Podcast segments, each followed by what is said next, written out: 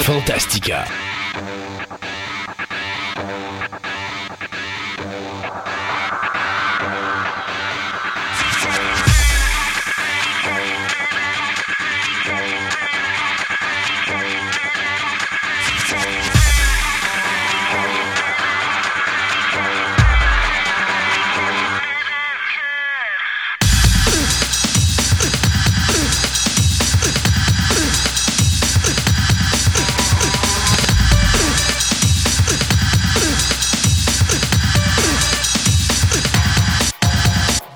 Mesdames et messieurs, bienvenue à Fantastica, une émission sur les différentes passions qui se trouvent dans notre euh, réalité de tous les jours.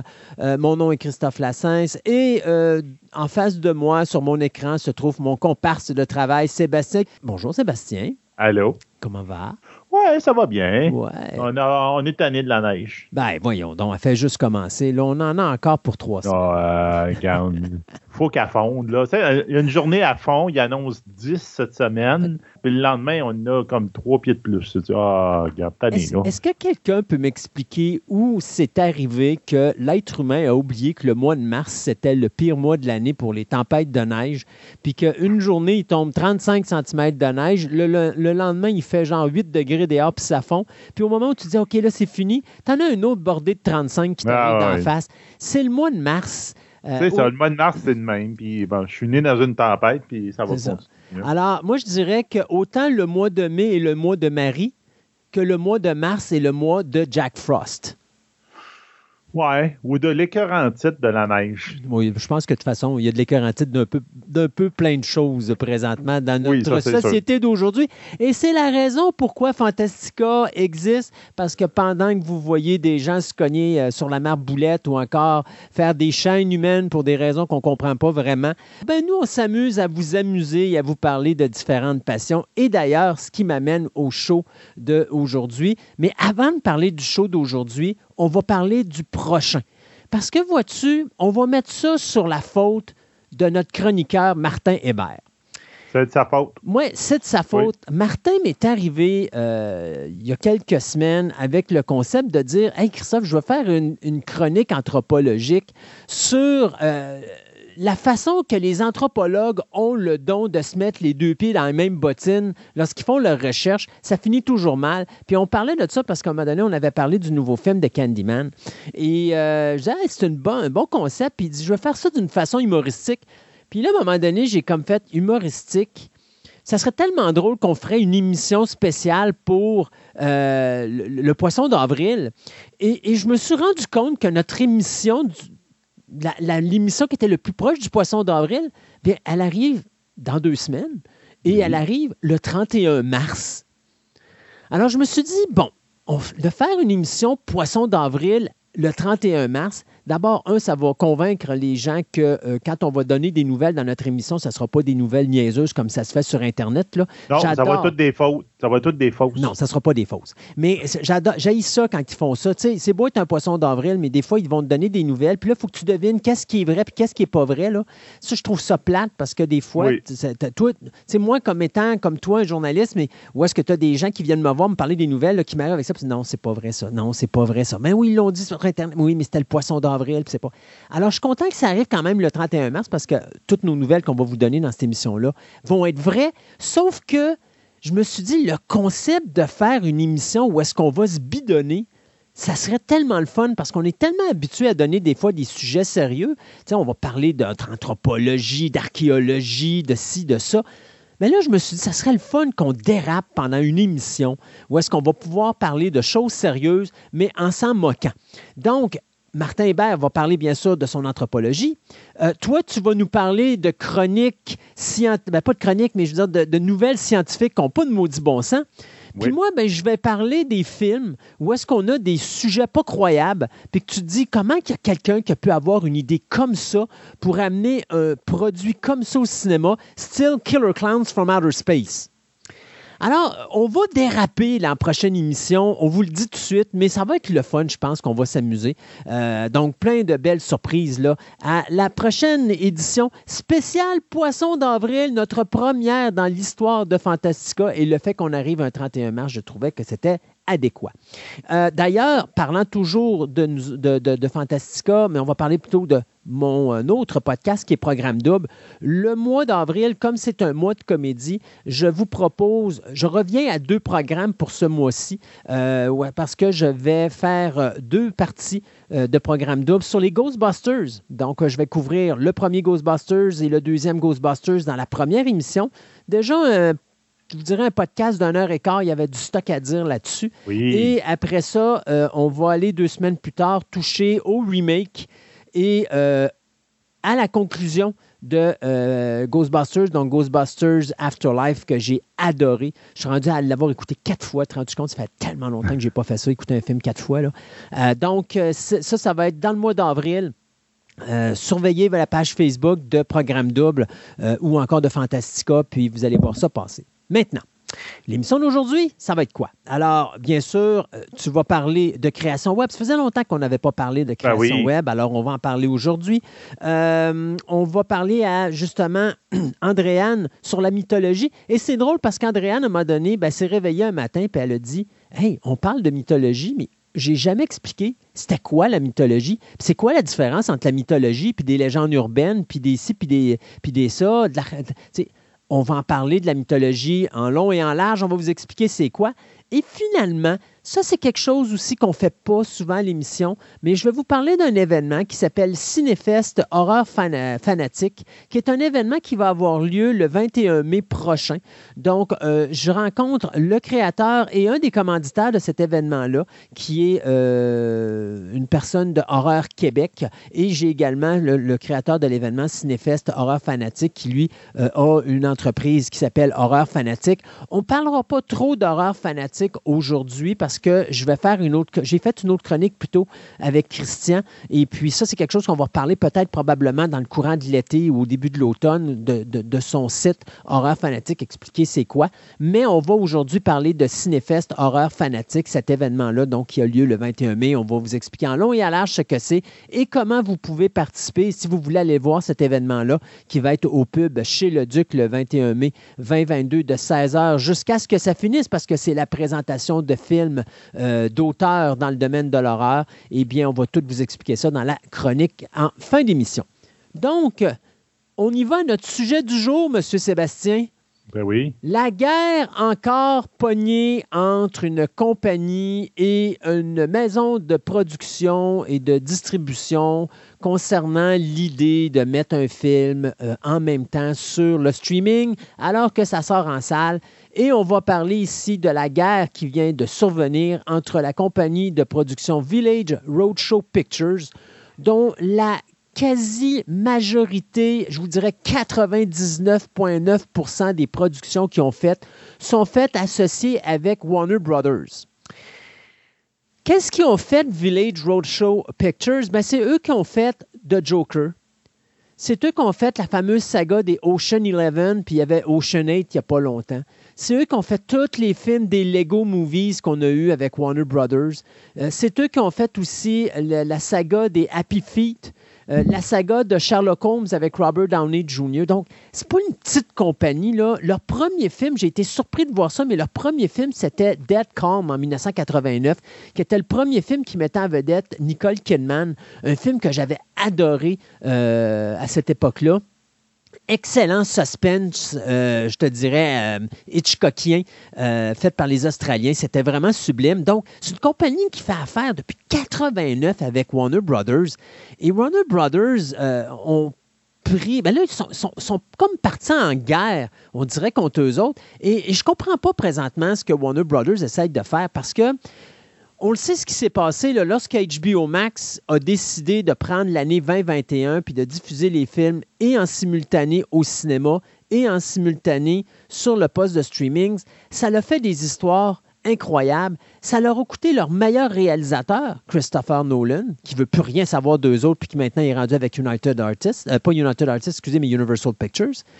Ça leur a coûté une partie de leurs ententes avec Legendary Pictures. Ça, c'est eux qui produisaient toute la saga des films de Godzilla américains, qui ont fait la mhm. franchise de Batman de Christopher Nolan, qui ont, produit Watchmen, qui ont fait la trilogie des Hangover, qui ont également fait la duologie des 300.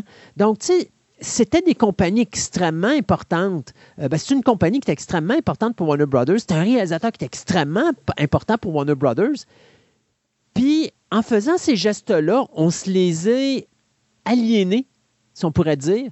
Et là, on prend l'une des plus grosses compagnies avec qui on fait affaire et on va encore une fois les écœurer parce que ce qu'on fait, c'est qu'on prend le film de Matrix euh, Resurrection, puis on va le mettre au cinéma, mais en même temps, on va le mettre en streaming.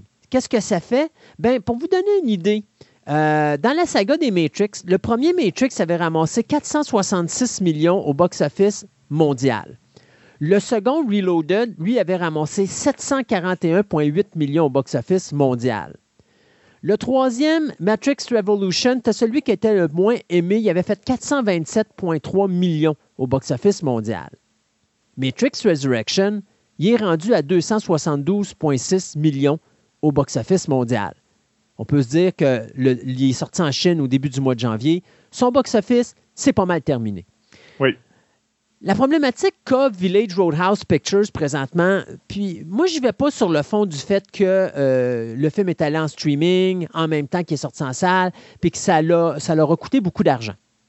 Mon problème est le suivant, c'est que normalement, lorsque Warner Brothers a pris cette décision-là sur certains films, genre The Suicide Squad, qui a été un flop commercial au box-office, mais qui a quand même rapporté des auditeurs au niveau d'HBO Max. Euh, on a fait la même affaire avec Wonder Woman, sauf que Wonder Woman est sorti directement sur HBO Max et jamais sorti en salle. Mais honnêtement, ce film-là méritait de sortir sur HBO Max puis de ne pas sortir en salle parce que c'était très décevant. On a pris Dune, mais Dune, on a fait une petite affaire. On l'a sorti un peu après. Il n'est pas sorti simultané complètement. Il a eu son, premier week-end au cinéma, puis il est sorti après sur HBO Max, ce qui fait que ça a permis au film d'aller chercher quand même de l'argent. Et King Richard, ce sont des films que ce qu'on a fait, c'est qu'on a donné des montants d'argent compensatoires aux maisons de production, aux réalisateurs, puis aux acteurs qui, techniquement, devaient avoir des recettes, ou des pourcentages qui devaient revenir, des profits en salle. Mais on s'entend qu'avec la COVID, à un moment donné, je peux comprendre des compagnies comme HBO, comme Warner Brothers, comme justement Disney, comme n'importe quelle autre compagnie, d'avoir une façon, une porte de sortie pour essayer de ramasser le plus d'argent qu'on peut parce que les salles de cinéma, ça allait pas bien. Sauf qu'il faut que tu compenses. Ça, là-dessus, on se comprend. Euh, là, le problème, c'est qu'HBO Max n'a pas compensé Village Roadshow Pictures pour le film de Matrix et ce qu'on dit du côté de Village Roadshow Pictures, c'est qu'on a volontairement scrappé le box-office de Matrix 4, sachant très bien ce qui allait se passer, pour, un, essayer d'enlever, je pourrais vous dire, les probabilités d'en faire un autre, mais c'est surtout, et là, c'est là que ça devient problématique, c'est que le fait que la compagnie n'a pas amassé autant d'argent, ça empêche la compagnie Village Roadshow de pouvoir payer des montants d'argent qu'elle doit donner à la compagnie euh, Warner Brothers afin de garder des droits d'auteur qui sont extrêmement importants. On parle bien sûr des droits d'auteur de The Matrix, mais on parle également des droits d'auteur de Charlie and the Chocolate Factory et du film Edge of Tomorrow avec Tom Cruise. Pourquoi? Ben parce que Warner Brothers sont en train de préparer un show télé sur Charlie and the Chocolate Factories. Et ils sont en train de préparer également une série télé sur Edge of Tomorrow, mais sans l'accord de Village Roadshow qui sont propriétaires de ces licences-là. Donc, je ne trouve pas ça très correct de la part de HBO euh, et de Warner Brothers. Et en plus de ça, et ça arrive à un très mauvais moment, là, tu as la euh, compagnie Village euh, Roadshow qui, eux, disent, en plus, on voit avec Spider-Man No Way Home que de sortir le film en salle, et de ne pas le mettre en streaming en même temps, ben, ça fait en sorte que le film va chercher plus d'argent au box-office. Pas vraiment tard, hein? Spider-Man No Way Home, qui est sorti, je, je pense que c'était après qu'il est sorti ou avant, je ne me rappelle plus. Euh, mais on s'entend que c'était le gros box-office. C'est après, mais en tout cas, tu comprends que c'est le gros box-office de l'année 2021. Puis il a fait ça, dans le temps de le dire, il a fait ça dans, dans la fin de l'année.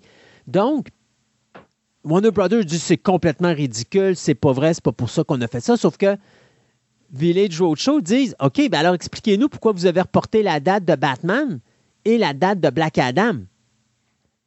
Et pourquoi est-ce que Batman, présentement, ne sort qu'au cinéma et il va être présenté sur HBO Max dans 45 jours, ce qui fait que présentement, The Batman est le champion du box-office international. Alors, ben, il est numéro 2 au niveau international parce que c'est un film chinois qui est numéro 1 actuellement, mais il va devenir numéro 1 parce que les recettes après un week-end sont tellement fortes que j'ai l'impression que The Batman, surtout avec le, le, le, le bon feedback qu'il a, devrait faire en sorte qu'il devrait être numéro 1 là, très rapidement au niveau du box-office. Donc, moi, je pense que là, présentement, du côté de, HBO Max, on a encore une patate chaude entre les mains, mais je ne comprends pas cette compagnie-là à écœurer des entreprises qui travaillent avec eux et des réalisateurs qui travaillent avec eux depuis non seulement très longtemps, mais qui sont également très lucratifs pour eux autres. Regarde, c'est pas la première fois que Warner Bros. ont des, comme des actions de ce style-là vraiment bizarres. Là. Là, on s'entend que, tu sais, euh, moi, je trouve un peu maladroit euh, la gang de Matrix qui disent Ah, euh, Spider-Man No Way Home a fait bien plus d'argent. Ben oui, mais là, en tout cas, avec la qualité de Matrix 4, là, je suis pas sûr qu'il aurait fait autant d'argent que ben, Spider-Man No Way Home. Non, ça, c'est sûr qu'il n'aurait pas fait autant d'argent, mais soyons honnêtes, euh, on pourra donner tous les défauts qu'on voudra à Matrix euh, Resurrection. Hmm. C'est méchamment supérieur euh, au dernier Matrix de la série qui était Revolution. Sauf que lui, il avait le momentum des deux autres qui exact. poussaient dedans. Là, on tombe. C'est combien d'années après le troisième volet? Là, qu'on est 10 ans, 15 ans? Là, ben, dis-toi 22 ans. 22 ans. Ouais. Tu sais, le momentum, il n'est plus là. Puis il remachonne les premières histoires en disant on va reprendre les anciens auditeurs, puis avec des, en tout cas, une morale, mettons, euh, euh, rentrer avec une grande masse, mettons que c'est pas, pas trop subtil comme. Mais tu vois, Gann, je vais te montrer à quel point que moi je suis d'accord avec Village Roadshow là-dessus. Euh, au niveau du box-office, là, on va juste parler du box-office international. Ça, ça veut dire en dehors des États-Unis, donc ce qui n'est pas touché par HBO Max. OK? Au moment où on se parle, le premier Matrix a fait 295 millions au niveau international. Le deuxième, il a fait 460. Le troisième a fait 288. Le dernier a fait 235.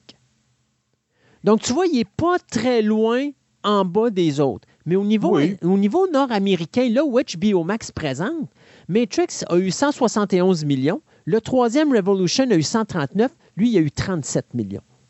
Et, je pense que c'est leur point, c'est de dire. Oui, c'est vrai. Il y a un 100 millions, mettons, qui peut-être qu'il leur manque. et, je te dis, moi, si ce film-là aurait sorti en salle, sans être sorti sur HBO Max, il aurait peut-être eu ce montant d'argent-là et il aurait peut-être à côté Revolution au niveau du box-office global. Peut-être, oui. Ma problématique n'est pas que le film est bon ou pas bon au niveau de Resurrection. Ma problématique, c'est pourquoi est-ce que HBO pourquoi Max. qu'ils l'ont pas compensé puis qu'ils ont compensé d'autres? Voilà mon je suis d'accord, je suis parfaitement d'accord avec ça. Il y a un problème. Là. Il y a un problème et euh, tu vois qu'il y a un problème politique présentement et d'affaires. Et ça, je trouve ça dégradant du côté d'HBO Max d'essayer de faire en sorte qu'une compagnie perde de l'argent pour s'approprier des droits d'auteur alors, ah c'est croche, ça. S'ils font ça pour ça, là, et.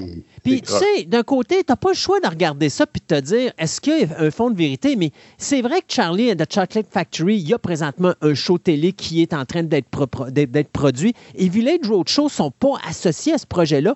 Et c'est eux qui ont les droits de ce show de, de, de, Charlie and the Chocolate Factory. Puis ils attendent encore que HBO les approche là-dessus parce qu'ils ne peuvent rien faire sans l'accord de Village Roadshow. Et c'est la même affaire avec Age of Tomorrow. Donc, la la game est là. Puis si effectivement, du côté de Warner Brothers, on a l'intention de faire de quoi avec The Matrix d'une autre manière, que ce soit une série télé ou des choses du genre, c'est parce que oui, si Village Roadshow est là, il faut que tu leur donnes une cote à ça. Tu n'as pas le choix. Donc, est-ce qu'on fait de la, de la, business bas de gamme pour essayer de passer un partenaire qu'on a depuis quoi, 32 ans? juste pour le plaisir de faire un peu plus d'argent sur des, des émissions de séries de streaming? J'ai de la misère avec ce concept-là présentement. J'ai énormément de misère avec des actions. Si c'est vrai, là, j'ai énormément de misère avec des actions comme ça. Là.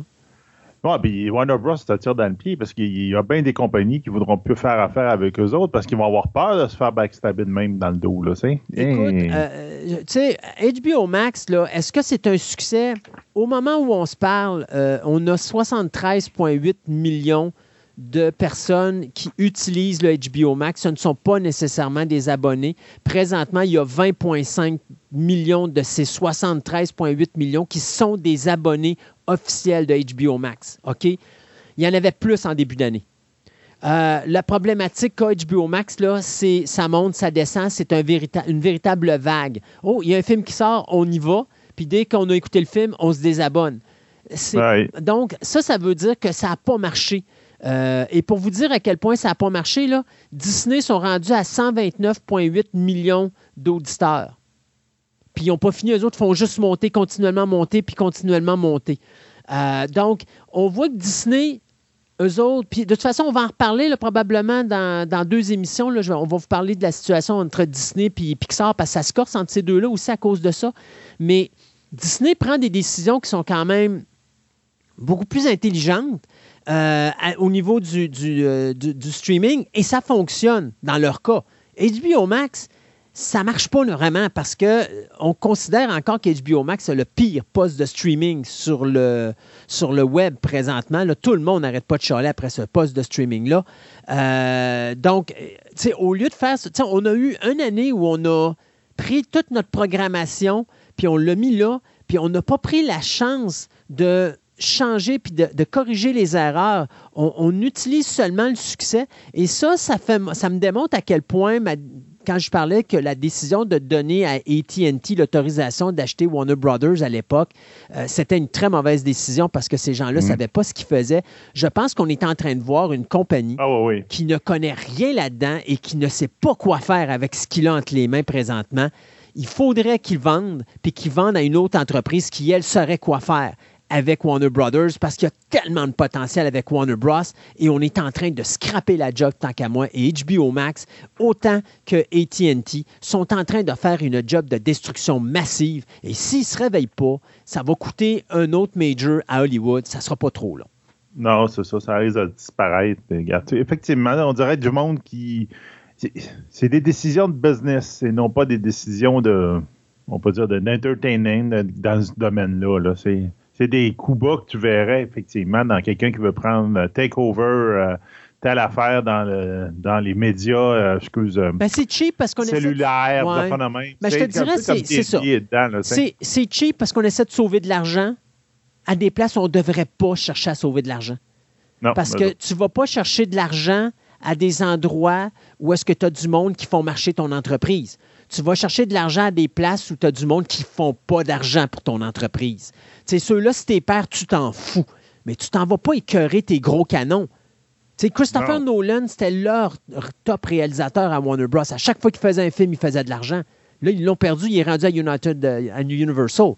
Euh, c'est plate pour eux autres, là, mais c'est un gros canon qu'ils viennent perdre. Il ne reviendra pas. Là. Non, il ne reviendra plus. Fait que, tu sais, ça, c'est des choses que je pense que du côté des TNT, il va falloir qu'on se réveille là-dessus à un moment donné. il va falloir qu'on se dise euh, la façon qu'on a à gérer le domaine du téléphone cellulaire, ben l'univers du cinéma, ça gère ça marche pas, de, la même façon. Exactement. C'est ça, puis c'est un petit univers, même si le cinéma c'est gros aux États-Unis puis autres, c'est un petit univers, tout le monde se parle de fond même. C'est pas comme, c'est ça, ah, j'ai une nouvelle technologie de cellulaire, j'ai un nouveau réseau, je vais te manger puis tu vas te ramasser, puis c'est pas grave, là, c'est des décisions de business. Mais là, si tu tombes dans, dans les personnes dans les acteurs, dans les enfants qui sont des personnes émotives, on pourrait dire, puis qu'ils aiment ça déblatérer, puis ils sont à l'aise devant des caméras, puis de jaser de, leurs problèmes. Donc là, non, ça, ça va se passer le mot, puis il y a bien du monde, ça marchera pas, puis ils voudront plus faire affaire à eux autres. Là, on vous tient au courant de ce qui se passe dans cette situation-là parce que ça s'en va en cours. Là. Euh, du côté de Warner Brothers, on dit que c'est parce qu'on veut euh, éviter l'arbitrage. Du côté de, Village, eux autres, ils disent ben il n'y a pas d'arbitrage à avoir là-dessus. Là. On a les papiers, on a les chiffres, on a les actions. Alors, nous, on va en cours. Alors, euh, bien hâte de voir, mais on va vous tenir au courant de ce qui va se passer avec cette situation-là. C'est sûr et certain que je m'attends que ça se règle hors cours. Je pense que ça serait vraiment niaiseux de la part de Warner Bros. de laisser ça traîner longtemps, surtout que c'est un gros partenaire. T'écœures pas tes partenaires. Euh, non, c'est ça. Fait qu'on va, on va vous tenir au courant de ce qui vient. Hey, je fais un changement euh, dans l'émission. Avant, on mettait une hum. chronique, puis après ça, je mettais un segment de nouvelles. là, on va partir maintenant avec le segment de nouvelles en début d'émission, puis on va vous mettre les trois chroniques à la suite pour en revenir avec notre table ronde en fin d'émission et tout ce que Sébastien a eu le plaisir de nous mettre sur notre Twitter.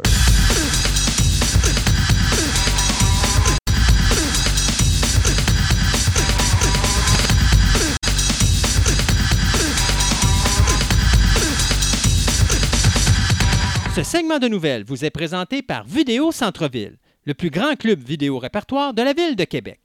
Vous aimez les monstres en caoutchouc, les fourmis géantes, les films espagnols, les sous-titres, les grands classiques, une vaste sélection de DVD de tout genre disponibles sous un même toit, soit au 230 Marie de l'Incarnation, Québec, ou encore vous visitez leur site web à vidéocentreville.com. Ce segment de nouvelles vous est présenté par TPM OB Collection, la boutique idéale pour nourrir toutes vos passions.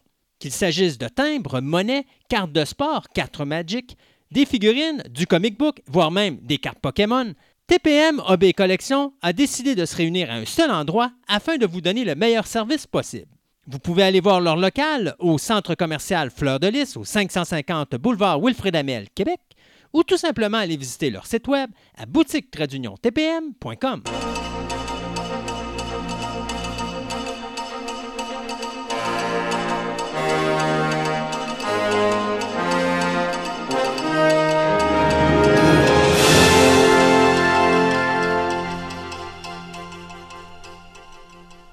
Et pour notre segment de nouvelles, on va débuter avec Alien. Ouais, le réalisateur Fede Alvarez, celui qui nous a donné les films Don't Breathe et le remake de Evil Dead, et qui a récemment produit la 163e millième suite de, Texas Chainsaw Massacre en 1974, qui était quand même pas si pire, mais qui est loin d'être de la qualité du film de 1974 ou du remake de 2003. Eh bien, M.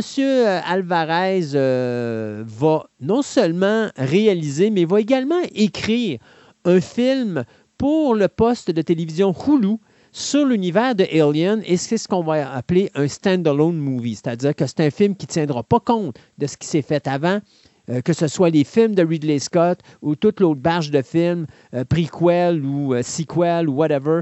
On va partir dans une autre direction totalement différente. Donc, ce qui est amusant là-dedans, c'est Ridley Scott qui va produire, mais c'est qu'Alvarez avait déjà pitché cette idée-là à Ridley Scott il y a quelques années.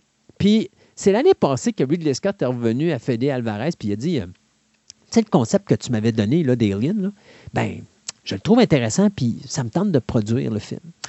Alors, euh, c'est euh, le, le, poste de, télévision FX qui va cofinancer pour diffuser le film sur la chaîne de Hulu. D'ailleurs, le président euh, de 20th Century Studios, Steve Asbell, lui a dit que présentement, euh, avec maintenant la nouvelle direction de Disney, bien, on va gérer 20th Century Studios de la même façon qu'on gère Disney, c'est-à-dire qu'on va faire beaucoup de films pour le streaming, pas beaucoup pour les salles de cinéma, puis on va essayer de rentabiliser les salles de cinéma. Alors, ce qu'on dit, c'est qu'on va probablement avoir une dizaine de films en projet par année, mais il va en avoir seulement deux, trois pour le cinéma, puis le reste, ça va être pour le poste de Hulu. Ce qui fait que euh, non seulement le film de Alien s'en va directement sur Hulu, on parle que la production commencerait en 2023. Mais le film de Dan Trachtenberg, Prey, qui s'appelait Skulls, qui était comme un film de la franchise de Predator, ben, lui est transféré du cinéma et s'en va sur Hulu. Lui, ça devrait euh, s'en aller, ben, ça devrait passer sur Hulu probablement à l'automne de cette année. Donc, ça va être le cinquième film de la franchise des Prédateurs. Alors, Alien, le film fait par Fede Alvarez, ça s'en vient. D'après moi, connaissant Fede Alvarez, il va être hyper sanglant comme film. On va être loin des films à suspense euh, de Ridley Scott qu'on est habitué d'avoir. Et cependant, j'ai bien hâte de voir si on va avoir une scène du Chessbusters faite par Fede Alvarez. Euh, j'avoue que celle de 79 est encore dans mes favorites, malgré que celle de Prometheus, je pense que Ridley Scott avait vraiment fait de quoi d'original pour surclasser cette scène-là. On s'en rappellera que la fille qui se couche à la table puis qu'elle s'opère elle-même pour enlever son espèce d'embryo. Euh, moi, j'avais adoré la scène, donc c'était tout à fait génial. Donc, euh, ce qui est bien important de spécifier de cette nouvelle-là, c'est que ça ne touche aucunement la série télé qui est également en production euh, du côté de Noah Hawley et de Ridley Scott. Donc ça, c'est une autre affaire qui va se passer dans le futur de la Terre, mais avant le premier film de la série. Donc, on n'aura pas le personnage de Ellen Ripley dans la série télé. Vous ne l'aurez pas plus dans le film. Mais on a plein de choses qui s'en viennent. Donc, un film Prédateur sur Hulu à la fin de l'année, un film de Alien probablement dans le courant de l'année prochaine ou en début 2024, et la série télé également qui devrait euh, commencer, dont la production, pardon, devrait débuter probablement également au printemps euh, de l'année prochaine ou à l'automne, dépendant de ce qui va se passer. Mais il y a plein de choses qui s'en viennent dans cet univers pour ceux qui avaient peur que euh, l'univers de Alien et Predator disparaîtrait avec l'achat de euh, l'univers de 20th Century Fox par Disney, ben, vous pouvez être rassuré maintenant. regarde, en dehors des micros, on, jasait, ben, pas politique, mais mettons euh, actualité dernièrement, puis là, je vais tomber sur une news qui tombe un peu là-dedans. Euh, notre ami CEO de Disney, Bob Chapek, euh, vient de décider d'enlever tous les financements aux partis politiques de la Floride que Disney donnait. Parce qu'on s'entend que ben, la Floride et Disney sont très, très, très liés. Pour la simple et bonne raison, regarde, les parcs d'attractions, il y a que ça, là, c'est je pense que c'est là qu'il y avait les, fameux Mighty Ducks pendant un bout de temps, etc. bon, donc, ils ont tous décidé de retirer leur bille du, du de financement politique en Floride. Le pourquoi? Ben, c'est qu'en fin de compte, ben, je te dirais que chez euh, Bob Chapek, il n'était pas trop trop sûr s'il devait faire des actions par rapport à des euh, quelque chose qui se passe en Floride. Je vais vous en parler tout de suite après. Mais là, c'est comme Disney, il disait rien, puis tout, puis à un moment donné, ils ont décidé, ben regarde, euh, on prendra peut-être pas d'action, mais on va donner 5 millions de donations aux, droits des humains, pour une campagne des droits des humains, puis c'est le board, le board de, décision de, Disney qui a dit, non, non, non, ça, ce 5 millions-là, tu le donnes pas. C'est pas vrai qu'on va se donner bonne conscience en faisant ça. Il faut prendre des actions immédiates dans Disney pour que ça soit réglé. C'est quoi tout ce on peut dire ce bordel-là. en fin de compte, c'est que l'État de New York, euh, de, New York, la Floride, ont décidé que ce qu'ils ont, ils ont euh, voté une loi qui est presque à 100% euh, appliquée, là, ben appliquée de voter, on pourrait dire ça. Là. Genre, probablement que ça va, ça va être à 100%. Là que ce qu'on appelle maintenant, c'est Don't Say Gay Bill. Donc, la loi ne dit pas le mot gay.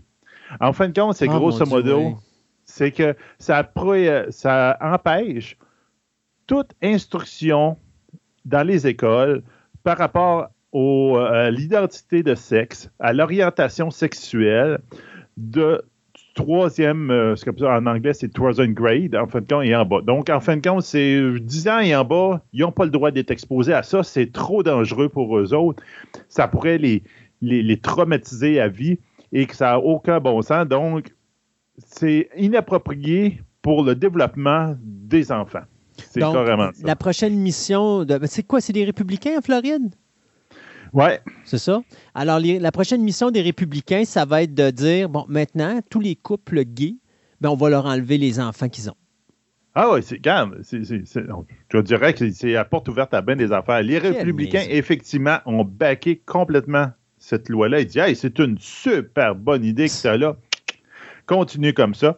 Alors que le, secrétaire de la, de la, presse à euh, la Maison-Blanche a carrément dit c'est une législation euh, haineuse qui frappe les personnes les plus vulnérables. Ça n'a aucun bon sens. Donc, on s'entend que ce n'est pas le premier État qui légifère un peu dans ce sens-là, mais lui, les autres, qui sont allés plus fort parce que la Louisiane, le Mississippi, l'Oklahoma et le Texas ont toute une loi qui dit que euh, dans euh, les, livres par rapport à l'éducation sexuelle, il ne faut pas parler d'homosexualité, c'est pas bien. Ce n'est pas euh, une orientation sexuelle, ça n'existe pas. Euh, tu, tu, dis, on parle de la guerre civile, là. Mais est encore là, la guerre civile aux États-Unis, entre les démocrates et les républicains, ça n'a pas de sens.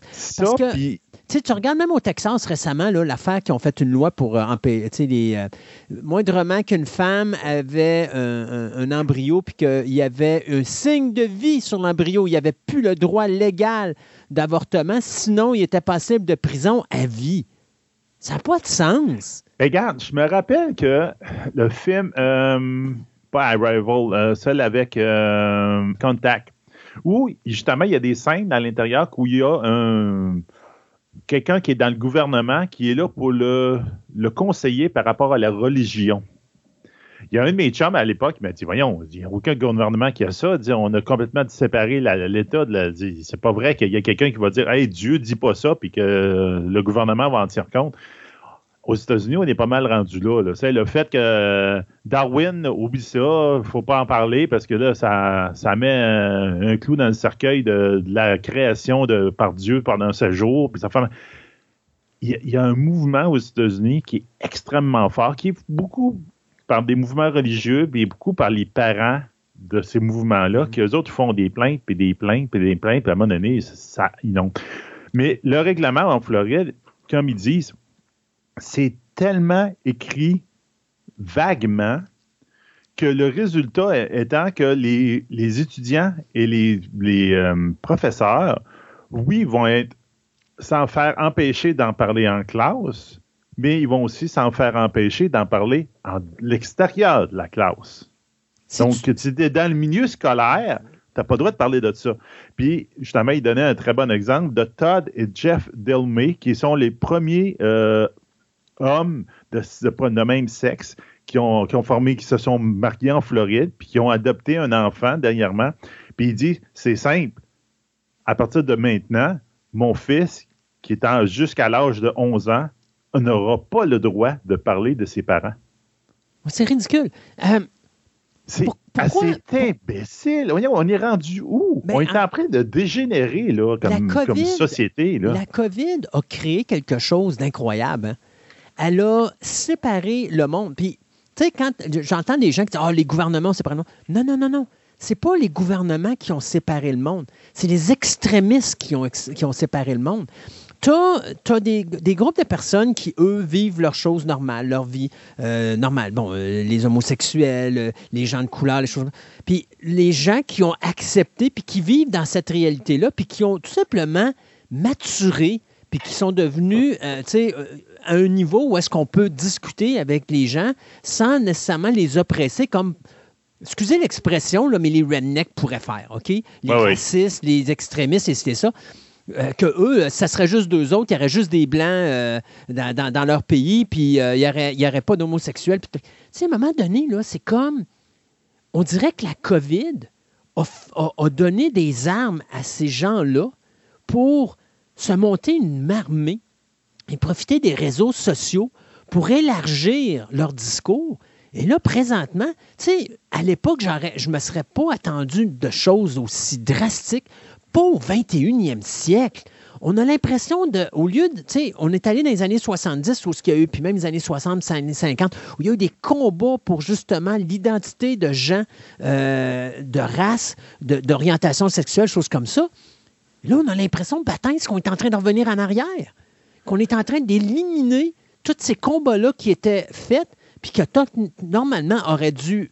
sais, on est rendu dans une société, il me semble, que tu n'es plus supposé parler de choses comme ça. Tu n'es plus, plus, supposé de, parler de gens qui, qui, vont voir leurs droits être ralentis par le fait qu'il y a des gens qui considèrent que, ben, sais-tu quoi, c'est mal d'être homosexuel.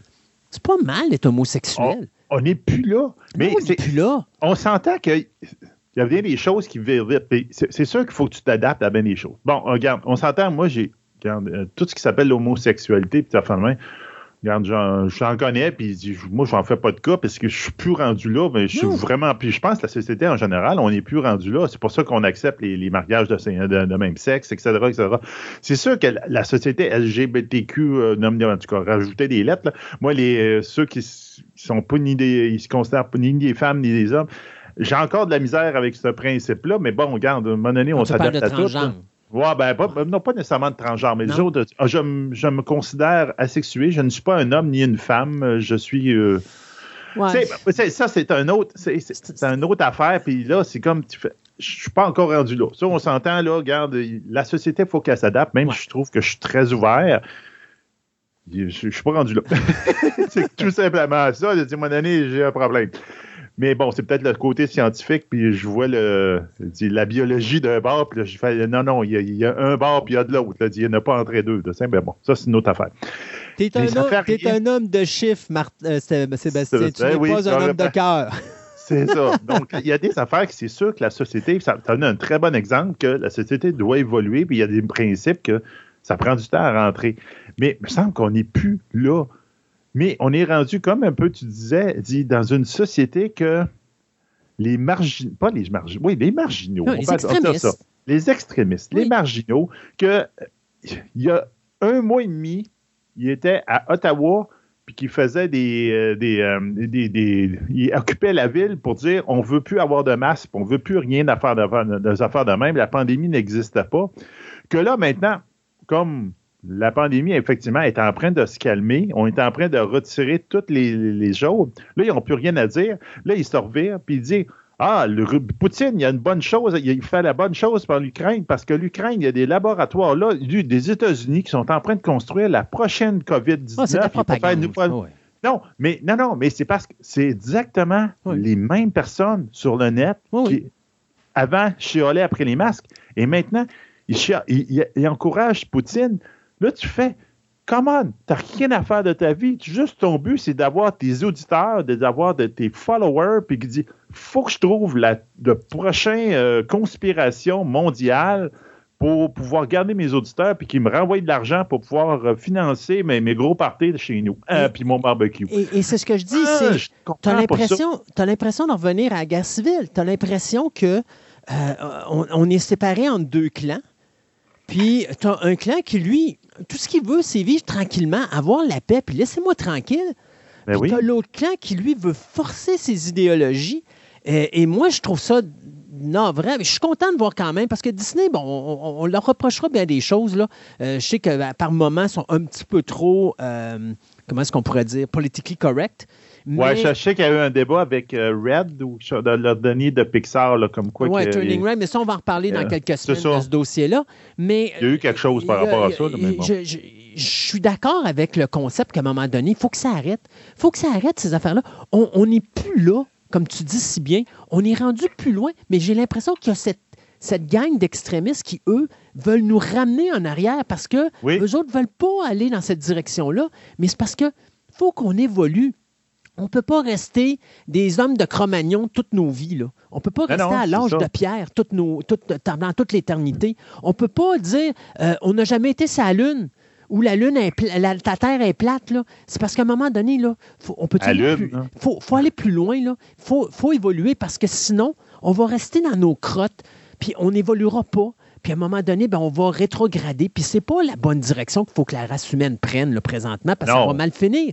Et, je pense que oui, euh, on a deux années euh, difficiles de COVID qui nous ont rentré dedans où est-ce que là, les gens sont écœurés. Mais il y a une différence entre être écœuré puis de s'embarquer dans des affaires extrémistes de la sorte qui font en sorte que là, ça fait juste séparer la population. Et non, ce n'est pas vrai que c'est le gouvernement qui sépare le monde. Je pense qu'il y a une clique de séparatistes, une clique d'extrémistes qui s'amusent à faire ça justement parce qu'eux autres, ce qu'ils veulent, c'est revenir en arrière. Parce qu'eux autres, ce qu'ils voient présentement, ça ne fait pas leur affaire. Mais là, on est dans le monde du 21e siècle faut qu'on apprenne à vivre avec les réalités d'aujourd'hui. Que vous soyez pour, que vous soyez contre, la société est rendue là. Vous embarquez dans le train. Sinon, achetez-vous une île déserte, puis allez rester dessus, puis faites votre univers extrémiste comme vous voulez. Moi, moi c'est carrément ça. Moi, je dirais, regardez, ramassez de l'argent, achetez-vous une grande île, là, restez toutes dessus, vous allez être heureux. Puis nous autres, on va être heureux. Ah oui, on, va être heureux de plus vous voir et de plus vous entendre. Non, mais pas, c'est pas vrai qu'on sera pas heureux de plus les voir, mais c'est parce que je pense qu'à un moment donné, il y a des discours qui peuvent plus se faire. Il y a des gens avec qui tu ne peux plus ah. parler, puis pourtant, c'est des gens que tu connaissais avant, puis que c'était correct. Puis on était capable d'avoir un dialecte d'échange. Mais là, c'est tellement extrême que. Puis c'est drôle, hein? Euh, tu sais, des fois, je parle avec des gens, là, puis là, je vais, je vais le voir tout de suite tout de suite. Ah, oh, mais tu sais, moi, je m'en vais pas sur n'importe où, sur Internet, puis telle affaire. Mais ils savent que s'ils disent qu'ils vont voir sur Internet, automatiquement, il y a un préjugé de dire Ouais, mais tu t'en vas voir n'importe quoi. Non, non, je m'en vais pas voir n'importe quoi. Il y a telle personne, il y a eu telle expérience, Puis là, tu le regardes, tu dis Ouais, puis moi, je suis dans les médias. Oh, mais les médias, c'est tout géré par la même source d'information. Euh, pas vraiment, non, parce que quand je parle d'expériences de, scientifiques qui sont faites, mettons, en Australie, puis qu'il y a d'autres types d'expériences scientifiques qui sont faites en Angleterre, puis il y a d'autres types d'expériences scientifiques qui sont faites en Allemagne, puis que les trois expériences ont sorti le même point central, ça ne vient pas de la même branche de nouvelles. C'est trois pays qui sortent une nouvelle qui viennent d'université. C'est comme ça que tu prends de l'information sur ben Internet. Tu prends des sources qui viennent de plein de places, comme nous on fait pour les nouvelles de cinéma, puis tu prends trois, quatre sources, puis tu les mets à la même place. Puis quand tu as, plusieurs sources qui te donnent la même information, tu sais que cette information-là est valide. C'est normal. C'est la même affaire pour euh, l'aspect scientifique. Tu es un scientifique. C'est ben pas, parce que, pas parce que tu fais une science puis que tu vas faire une expérience qu'à un moment donné, tu vas arriver avec un résultat final. Tu vas dire Ah, oh, ben mon expérience est correcte tu vas arriver, tu vas faire ton expérience, mais tu vas aller lire ce que tes confrères de travail ben font. Puis là, tu vas dire, ah, il y a eu exactement le même résultat. Comment il est arrivé à son résultat? Ah, ben oui, puis effectivement. Puis celui qui n'arrive pas au même résultat, pourquoi il était là? C'est-tu moi qui ai fait une erreur ou c'est lui? Puis là, vous en discutez. C'est ça, les Il faut le reproduire. Puis il faut le reproduire. Il faut le reproduire. Quelqu'un a fait ça à telle place, à tellement, il faut que j'essaye de le reproduire. Exact. Puis si je suis capable de le reproduire, ben là, je viens de prouver ce que la personne vient de me dire. Puis sur Internet, là, gardez une règle. C'est vous êtes toujours à trois clics, la vérité. Vous voyez une nouvelle, ben prends un élément dans cette nouvelle-là. Mettons, euh, telle personne a dit que là, là, là, là, là, là, que telle fois. Ben, OK. Telle personne, c'est qui? Tu tu cliques, puis tu vas voir cette personne-là, c'est qui? Là, tu fais Ah, OK. Puis tu t'envoies un cran, un cran plus loin, puis là, tu vas peut-être trouver que ben, cette personne-là, en fin de compte, euh, son métier, c'est un plombier, mais c'est pas, un, pas un scientifique ou c'est pas un médecin, puis de faire de même, là, tu vas faire un peu, là, ça marche pas. Là.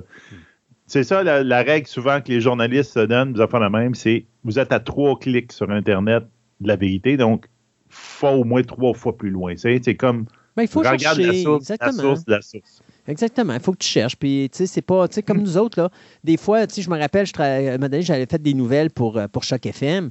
Puis, euh, quand euh, je fais, je ramasse mes nouvelles, je vais chercher mes confirmations à droite et à gauche. Puis après ça, je refais une nouvelle recherche, mais ailleurs, où est-ce que j'ai pas les mm-hmm. mêmes sources d'informations. Puis à un moment donné, j'ai écrit à Raphaël à la dernière seconde pour dire Raphaël, cette nouvelle-là, on n'en parle pas parce qu'elle est fausse. Mais tu sais, si je n'avais pas fait mon check-up de check-up, ben là, j'aurais donné une mauvaise information. Donc, il faut toujours que tu fasses un check-up de check-up avant de te dire c'est vrai. C'est pas vrai que tout ce qui est sur Internet est, vrai. Là. Puis c'est autant pour nous autres, quand on vous donne des nouvelles de cinéma, euh, il y en a des nouvelles sur le web. Hein, puis je peux vous dire qu'il y en a eh, beaucoup. sur les nouvelles, là, je dois ramasser à peu près 30-40% de junk de nouvelles, des choses qui se disent de n'importe quoi. Là. Fait qu'à un moment donné, tu as tes sites que c'est des, des sites de crédibles. Puis là, tu vas voir d'autres affaires ailleurs. Puis à un moment donné, tu vois des affaires. Puis, oh, puis là, tu vas checker tes, tes, sources. Puis à un moment donné, tu vas mhm. voir si tu es capable. Puis à un moment donné, tu te rends compte, non, c'est pas vrai. C'est pas une, c'est pas une bonne nouvelle. Alors, tu sais, c'est la même chose dans le reste de, de, de, de l'univers et de ce qu'on doit chercher, effectivement. on va revenir au domaine cinématographique ben ou même télévisuel, parce que je vais venir avec The Walking Dead. Et oui, on a un nouveau spin-off qui s'en vient pour l'année prochaine. AMC qui a annoncé une série qui va s'appeler The Walking Dead, Isle of the Dead. Donc, qu'est-ce que c'est? Ben, c'est un mix entre New York 1997 ou Escape from New York de John Carpenter et The Walking Dead, où est-ce que deux personnages adorés de la série Walking Dead vont jumeler leurs forces alors qu'ils ne sont pas capables de sentir l'un et l'autre. Ça promet. Donc, une série de six épisodes qui va mettre en vedette Negan et Maggie Donc, bien sûr, qui vont être interprétés par l'acteur Jeffrey Dean Morgan et Lauren Cohen. Donc, l'histoire, bien, c'est que euh, ces deux personnages-là, qui malheureusement ont un point commun, euh, le point commun qui est la euh, destruction complète de la série Walking Dead, parce que la journée où on a montré la mort du mari de Maggie, qui était Glenn, se faire harceler une coupelle de coups de bâton de baseball par Negan, qui est interprété par Jeffrey Dean Morgan, ben, ça l'a coûté les codes d'écoute au show et le show n'a jamais pu être aussi élevé. Alors, Negan et Maggie vont se retrouver sur l'île de Manhattan qui est coupé du reste du monde et surtout du reste de la, de la, de, ben, du, du, comté de New York. Euh, parce que justement, euh, probablement que les eaux ont monté, puis que là, les ponts sont ravagés, puis bon. Et bien sûr, on va arriver dans cette ville-là qui est peuplée de zombies, mais aussi d'habitants tout à fait étranges. Alors, euh, un lieu qui est, qui est plein d'anarchie et de danger. Alors, ça va être Ellie Journey qui, lui, a écrit et a été un producteur délégué sur la série de The Walking Dead qui va s'occuper de cette série-là et qui va écrire et être showrunner de cette nouvelle euh, édition de l'univers Walking Dead, ou de, ce nouveau spin-off, qui devrait donc commencer dans le courant de 2023. Il euh, faut se rappeler que on a l'année prochaine une nouvelle saison, soit une huitième saison de Fear the Walking Dead qui va avoir lieu. On a eu Walking Dead World Beyond qui s'est terminé après deux saisons. de toute façon, c'était cédulé pour être que deux saisons. Ça devait être comme un prélude au film euh, de Rick Grimes qui est toujours pas en production. Fait que je sais pas ce qui se passe avec ça. Euh, on a Tales of the Walking Dead, une nouvelle série aussi qui va avoir lieu euh, probablement l'année prochaine, où ça va être une série anthologique où on va avoir plein d'épisodes différents, basés sur différents personnages de l'univers de Walking Dead. Donc, un épisode ne suivra pas l'autre. Ça va être un épisode sur Negan. Après ça, un épisode sur un gars qu'on connaît pas, puis sur une femme qu'on connaît pas. Puis à un moment donné, oh, Maggie est là, puis après ça, ben, ainsi de suite. Et finalement, il y a cette fameuse série dont on n'a toujours pas de titre, qui vont suivre les deux personnages les plus populaires de la série Walking Dead, soit le personnage de Daryl et Carol, qui vont être interprétés, bien sûr, par Norman Reedus et euh, Melissa McBride. Donc, euh, Daryl and Carol. Hein, ça serait un beau titre, ça. Daryl ben and Carol, and Negan, and Maggie pourquoi pas? Alors, The Walking Dead, Isle of the Dead, une nouvelle série AMC, de AMC sur l'univers de Walking Dead qui devrait être diffusée en 2023. Euh, le compositeur Michael, Michael euh, Giacchimo, je ne sais pas comment ça peut se prononcer en tout cas, c'est celui-là qui était en arrière des musiques de Doctor Strange, des trois Spider-Man, de euh, euh, Thor, Love and Thunder qu'on va avoir bientôt. Ben, il vient de passer de compositeur à de, en arrière de la caméra pour Disney. Parce qu'on vient de lui donner euh, le, le rôle de réalisateur dans le fameux spécial d'Halloween de Disney+. Hmm. Donc, on ne sait pas, le Marvel Halloween Special, qui va pas être à cet Halloween-là, mais bien à l'autre Halloween, normalement, parce qu'il va passer après celui de Guardian of Galaxy. Euh, Halloween, euh, Noël spécial qu'on va avoir dans, le temps de Noël. C'est une très bonne nouvelle. Il a fait quelques petites choses. Dans, à un moment donné, il avait fait un, euh, une, petite, une, petite, réalisation euh, d'un film, c'est un, court, métrage qui s'appelle Monster Challenge, une petite affaire par rapport à Star Trek, un, court film par rapport à Star Trek. Il en a déjà fait un petit peu derrière la caméra, mais ce qui est intéressant, c'est que le fameux Halloween Special de Marvel va être euh, axé sur Wild Wolf by, Night. Donc, ce qui est quand même intéressant. Puis là, la nouvelle itération qui va être là, dans Halloween Special, l'histoire qu'on a à c'est que c'est un, jeune adolescent qui va s'appeler Jake Gomez, qui découvre qu'il a le pouvoir de se transformer, mais basé sur ses émotions. Et comment il contrôle ses émotions ou ses changements de forme, c'est par la musique. Donc, le fait qu'il y a un compositeur de musique qui réalise ça, on va faire quelque chose encore de plus imbriqué. Je te dirais que la musique va être un acteur principal probablement de ce film-là, puis dépendant des musiques qu'il va jouer, puis c'est ça qu'on va voir un peu l'état d'émotion du personnage principal. Je trouve que c'est une excellente nouvelle. Moi, je pense que c'est une bonne idée pour une affaire spéciale de même du Go for it. C'est un très, très, très bon réalisateur, de, de, excuse, compositeur de musique. Donc, je pense que ça va faire quelque chose d'intéressant pour Marvel. Ça va lui donner une touche intéressante et différente.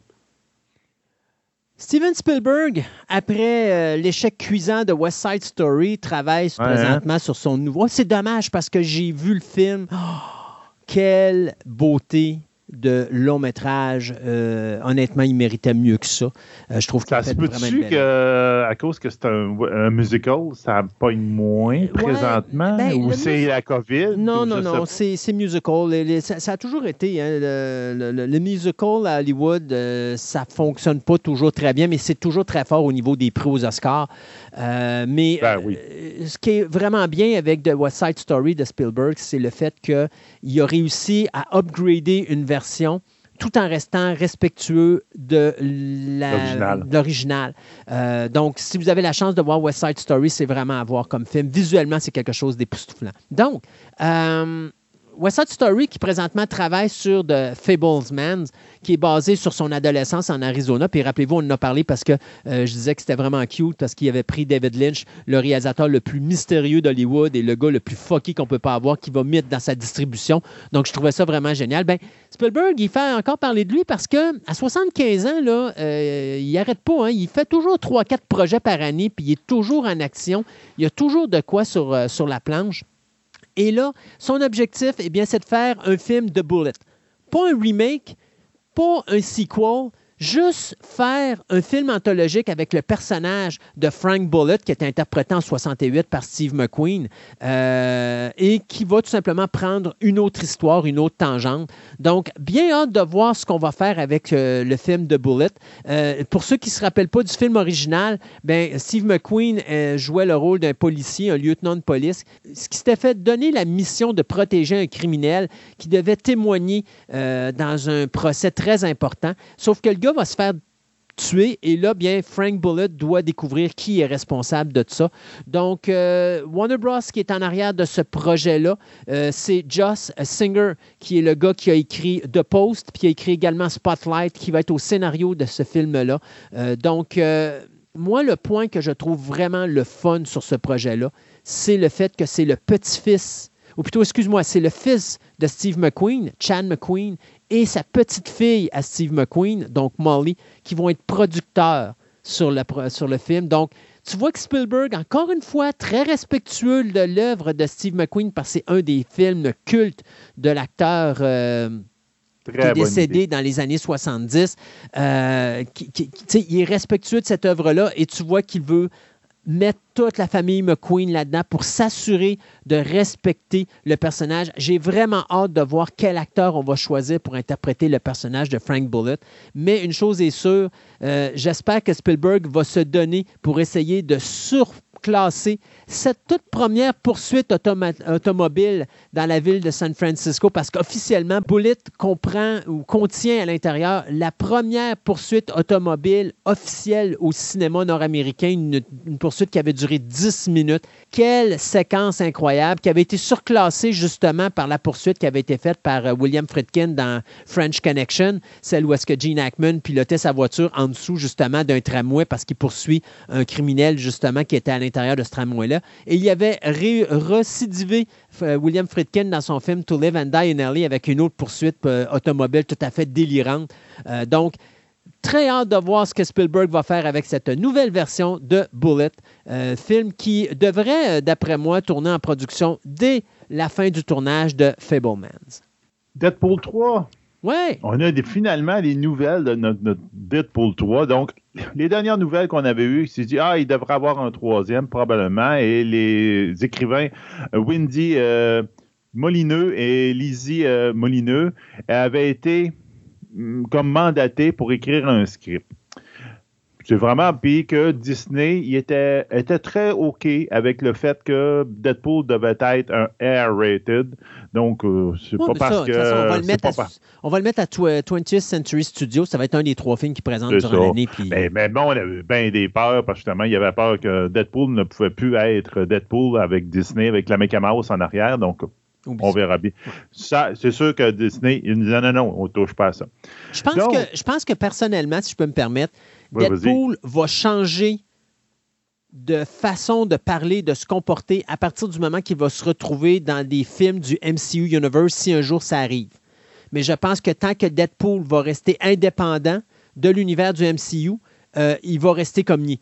ça veut dire que si, mettons, on aurait Deadpool qui apparaîtrait dans un film des X-Men dans le MCU Universe, il va garder le même humour, mais je pense qu'on va descendre le, vulgaire, le langage vulgaire du personnage. Mais si on fait un Deadpool 4 qui serait diffusé, lui, sur 20th Century Studios, je pense qu'on reprendrait ce langage-là vulgaire parce qu'il serait pas, même s'il serait dans le MCU, il serait pas fait sous la branche Disney. Oui, c'est ça. Euh, là, tu me dis ça, puis je me rappelle pas si on l'avait avait parlé, là, mais il y a une espèce de pas de trailer, mais quelque chose de même où tu as Deadpool, puis là, l'homme Roche qui était dans Thor, qui était assis à un côté de l'autre, puis il faisait des références à Disney. Ah, c'était vraiment drôle. Je vais le retrouver, je vais le mettre avec une histoire de trailer.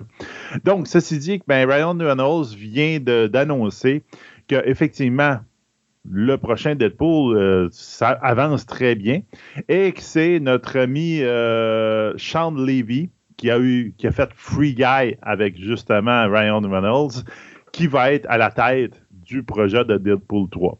Donc, qu'est-ce qu'on y doit, lui? Euh, c'est sûr, Free Guy, comme je viens de dire, The Night of the Museum, Red Steel, etc.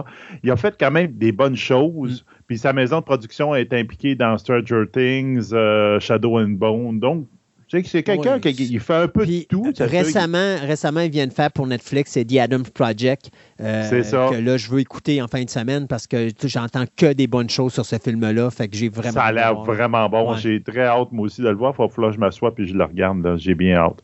Donc, Lévi va, être là et euh, ça, ça irait très bien. Puis que Lévi, en ce moment, il serait, ben, Reynolds et Levy seraient en négociation avec Rhett Reeves et Paul Wermick, qui eux autres avaient fait les deux premiers scripts de Deadpool, des deux premiers films, et qui voudraient les ramener pour dire non, non, regarde, venez faire le troisième avec nous autres, on va se faire du fun.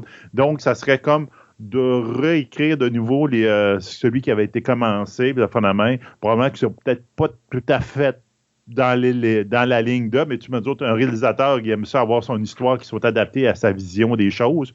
Et probablement que lui, il dit non, non, moi j'ai beaucoup aimé les deux premiers, j'aimerais ça avoir les mêmes écrivains. Puis, donc, ils sont en négociation pour les amener.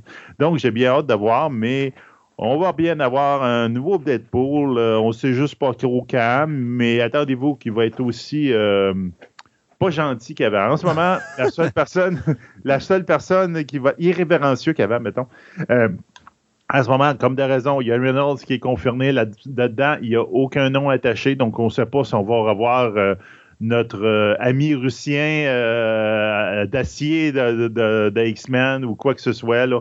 On, a Colossus. Colossus, donc on n'a aucune idée de ça. surtout que là, ça, ça tombe un peu dans une dans la branche des X-Men, que là, on ne sait pas trop comment Disney veut travailler avec les X-Men. Donc, est-ce qu'ils vont vouloir les garder de côté ou on verra bien. Mais pour le moment, c'est sûr que Deadpool est dans son film, mais à part ça, on ne sait pas encore. Le scénario n'est pas fini. Euh, moi, je vais finir notre segment de nouvelles avec Knock at the Cabin. Euh, c'est un film qui va être fait par M. Night Shyamalan. Rupert Grint, c'est le gars qui faisait Ron Weasley, euh, Weasley pardon, dans la série de films Harry Potter. Eh bien, va revenir au cinéma. Ça va être sa première fois qu'il va être au cinéma depuis le film Moonwalker en 2016. parce qu'il faut dire que Rupert Grint, il est surtout utilisé à la télévision présentement ou dans des affaires de, de streaming. Donc, on pense à Snatch, Sick Note ou encore euh, Poirot. Donc, il, travaille présentement avec Shyamalan sur la, sur la série, mon Dieu, c'est Servant, je crois que ça s'appelle. Euh, donc, on est rendu à la troisième saison sur Apple. Il paraît que c'est bien. Ouais. J'ai pas essayé, là. Donc, euh, Rupert Grint, qui va être l'acteur du film Knock at the Cabin, c'est quoi ce film-là? Eh bien, c'est tout simplement un film dont on ne connaît pas l'histoire, parce que M. Shyamalan a encore écrit son scénario. Moi, je trouve que Shyamalan, c'est un bon metteur en scène, mais s'il vous plaît, donnez-y un scénario qui est écrit par quelqu'un d'autre que lui. Enlevez-y les crayons. Oui, enlevez-y les crayons. Ou la machine à écrire ou encore le portable. Mais une chose est sûre, c'est que Rupert Grint va jouer aux côtés de Dave Bautista. Et également de Nikki euh, Amuka, euh, Bird, donc euh, Amuka Bird qu'on avait vu dans le film Old, qui était le dernier film de Shyamalan que justement, au niveau scénaristique, la mise en scène n'était ah. pas si pire, mais le scénario était ordinaire comme ça n'avait pas de bon sens. On est loin du sixième sens que Shyamalan nous avait donné là, dans les mm-hmm. fin des années 90. Il n'est pas égal, lui. il n'est pas capable. Il, me fait penser un petit peu à Wes Craven. Wes Craven nous sortait un chef-d'œuvre, puis après ça, pendant 3-4 ans, il nous refaisait le même chef-d'œuvre, mais en répétition. Puis à un moment donné, là, il, disparaissait, puis là, pouf, il nous sortait un autre chef-d'œuvre. Puis là, à un moment donné, pendant 3-4 ans, il refaisait encore des remakes de ce chef-d'œuvre-là dans d'autres titres. Puis à un moment donné, il disparaissait, puis là, pouf, il nous sortait un autre chef-d'œuvre. Et il faisait ça une fois de temps en temps de même, ce qui faisait que Wes Craven était un réalisateur qui se recyclait très souvent. Shyamalan ne fait pas ça. Il, il, a fait Six Sense, puis là, après ça, il fait Six Sense régulièrement. Sauf qu'à un moment donné, il a fait des séries à la télévision, ça a marché. Oh, OK, là, on repart un concept, mais c'est encore la même affaire, fait que ça a foiré. Mais là, Servant, il a l'air à se replacer avec ça. Mais c'est un producteur dessus, hein, fait que ça aussi, ça aide un petit peu. Alors, euh, mais anyway, en vous parlant de Knock at the Cabin, le prochain film de M. Shyamalan, eh bien, il va sortir dans les salles le 1er février 2023, tout juste pour renouer d'amour avec ce réalisateur pour la Saint-Valentin de l'année prochaine. Donc, on s'arrête le temps de chronique au pluriel et on vous revient en fin d'émission avec plein de nouvelles express et surtout tout ce que Sébastien a mis sur notre Twitter.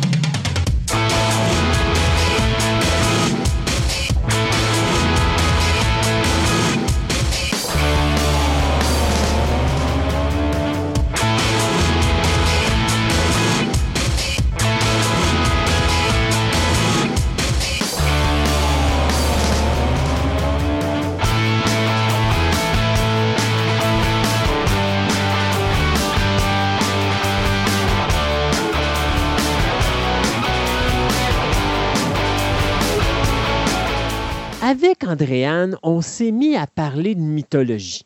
Hein, c'est une archéologue. On s'est dit, si on parle mythologie, qui de mieux que notre archéologue favorite pour nous en parler? On a parlé de plein de types de mythologie, sauf qu'à un moment donné, Andréane s'est réveillée en plein milieu de la nuit, en sueur, et elle s'est dit, Hey, mais on a oublié de dire, c'est quoi de la mythologie? Bonjour, Andréane. Bonjour, je m'en veux tellement de ne pas y avoir pensé avant. D'habitude, je fais toujours ça dans les premières chroniques. J'explique qu'est-ce que c'est, d'où que ça vient, mais là, celle-là, je l'ai échappé.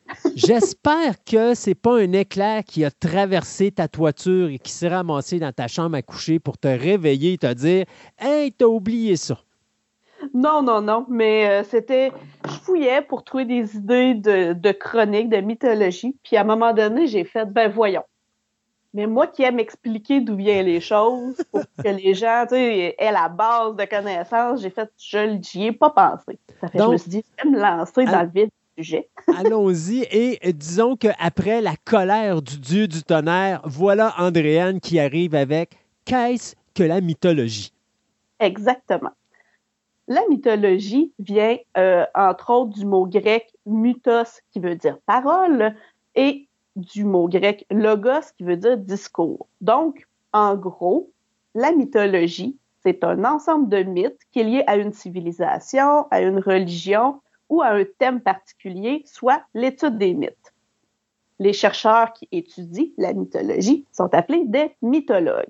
Donc, la mythologie peut être vue sur deux fronts différents. le premier front, c'est la mythologie, c'est un ensemble de mythes. Euh, ces mythes-là qui décrivent euh, des ensembles de récits, de figures divines, humaines ou monstrueuses basées, euh, par exemple, sur les systèmes religieux des civilisations anciennes ou des sociétés traditionnelles éloignées dans l'espace ou le temps. Donc, la mythologie, euh, c'est pas l'étude des mythes récents. On s'entend, hmm. c'est euh, dans assez éloigné dans le temps de nous. Et sur un deuxième front, si je peux dire, la mythologie, c'est aussi l'étude des mythes. Donc, c'est pas juste l'ensemble des mythes, mais c'est vraiment aussi le côté plus scientifique de l'étude des mythes. Donc, je vais voir un petit peu ces deux facettes-là euh, dans ma chronique aujourd'hui. Euh, si tu me permets deux secondes, euh, moi, je me rappelle, je vais toujours en revenir, tu sais, quand on parle de mythologie, moi, j'ai toujours un, de mes films favoris, ça a toujours été Le Choc des Titans, bien qu'au niveau des mythes, il est complètement à l'envers parce qu'il a mélangé plein d'affaires qui n'avaient pas rapport.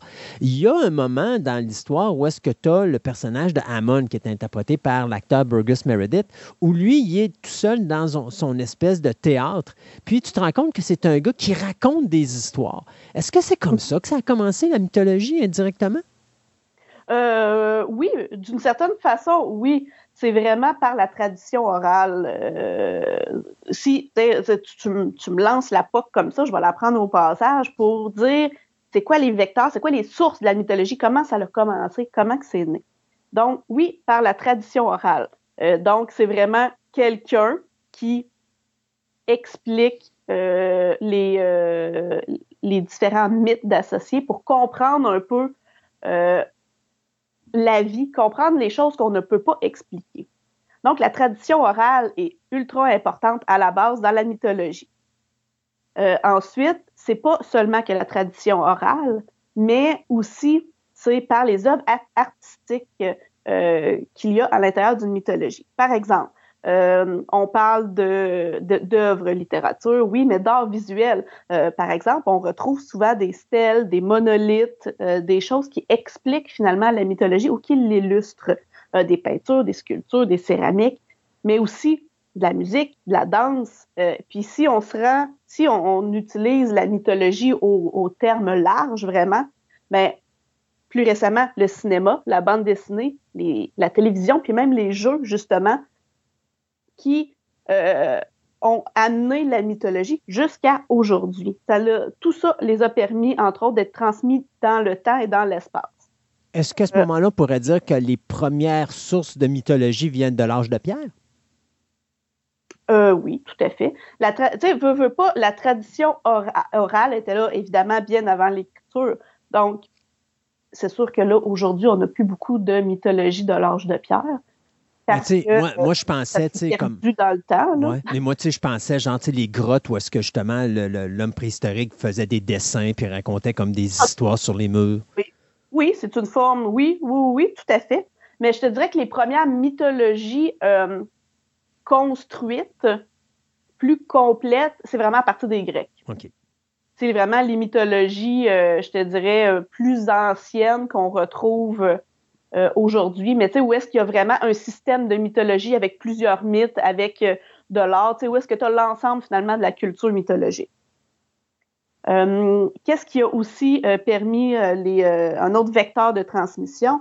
C'est aussi dans des, des, références, des allusions, des récupérations dans des domaines non artistiques. Ce que je veux dire par là, à l'intérieur des discours politiques, à l'intérieur de techniques pour construire des choses, même dans le domaine médical. Donc, euh, c'est vraiment tout ce qui a une des évocations euh, de l'évolution des mythes euh, dans le temps. je vais juste donner un exemple pour illustrer les discours politiques.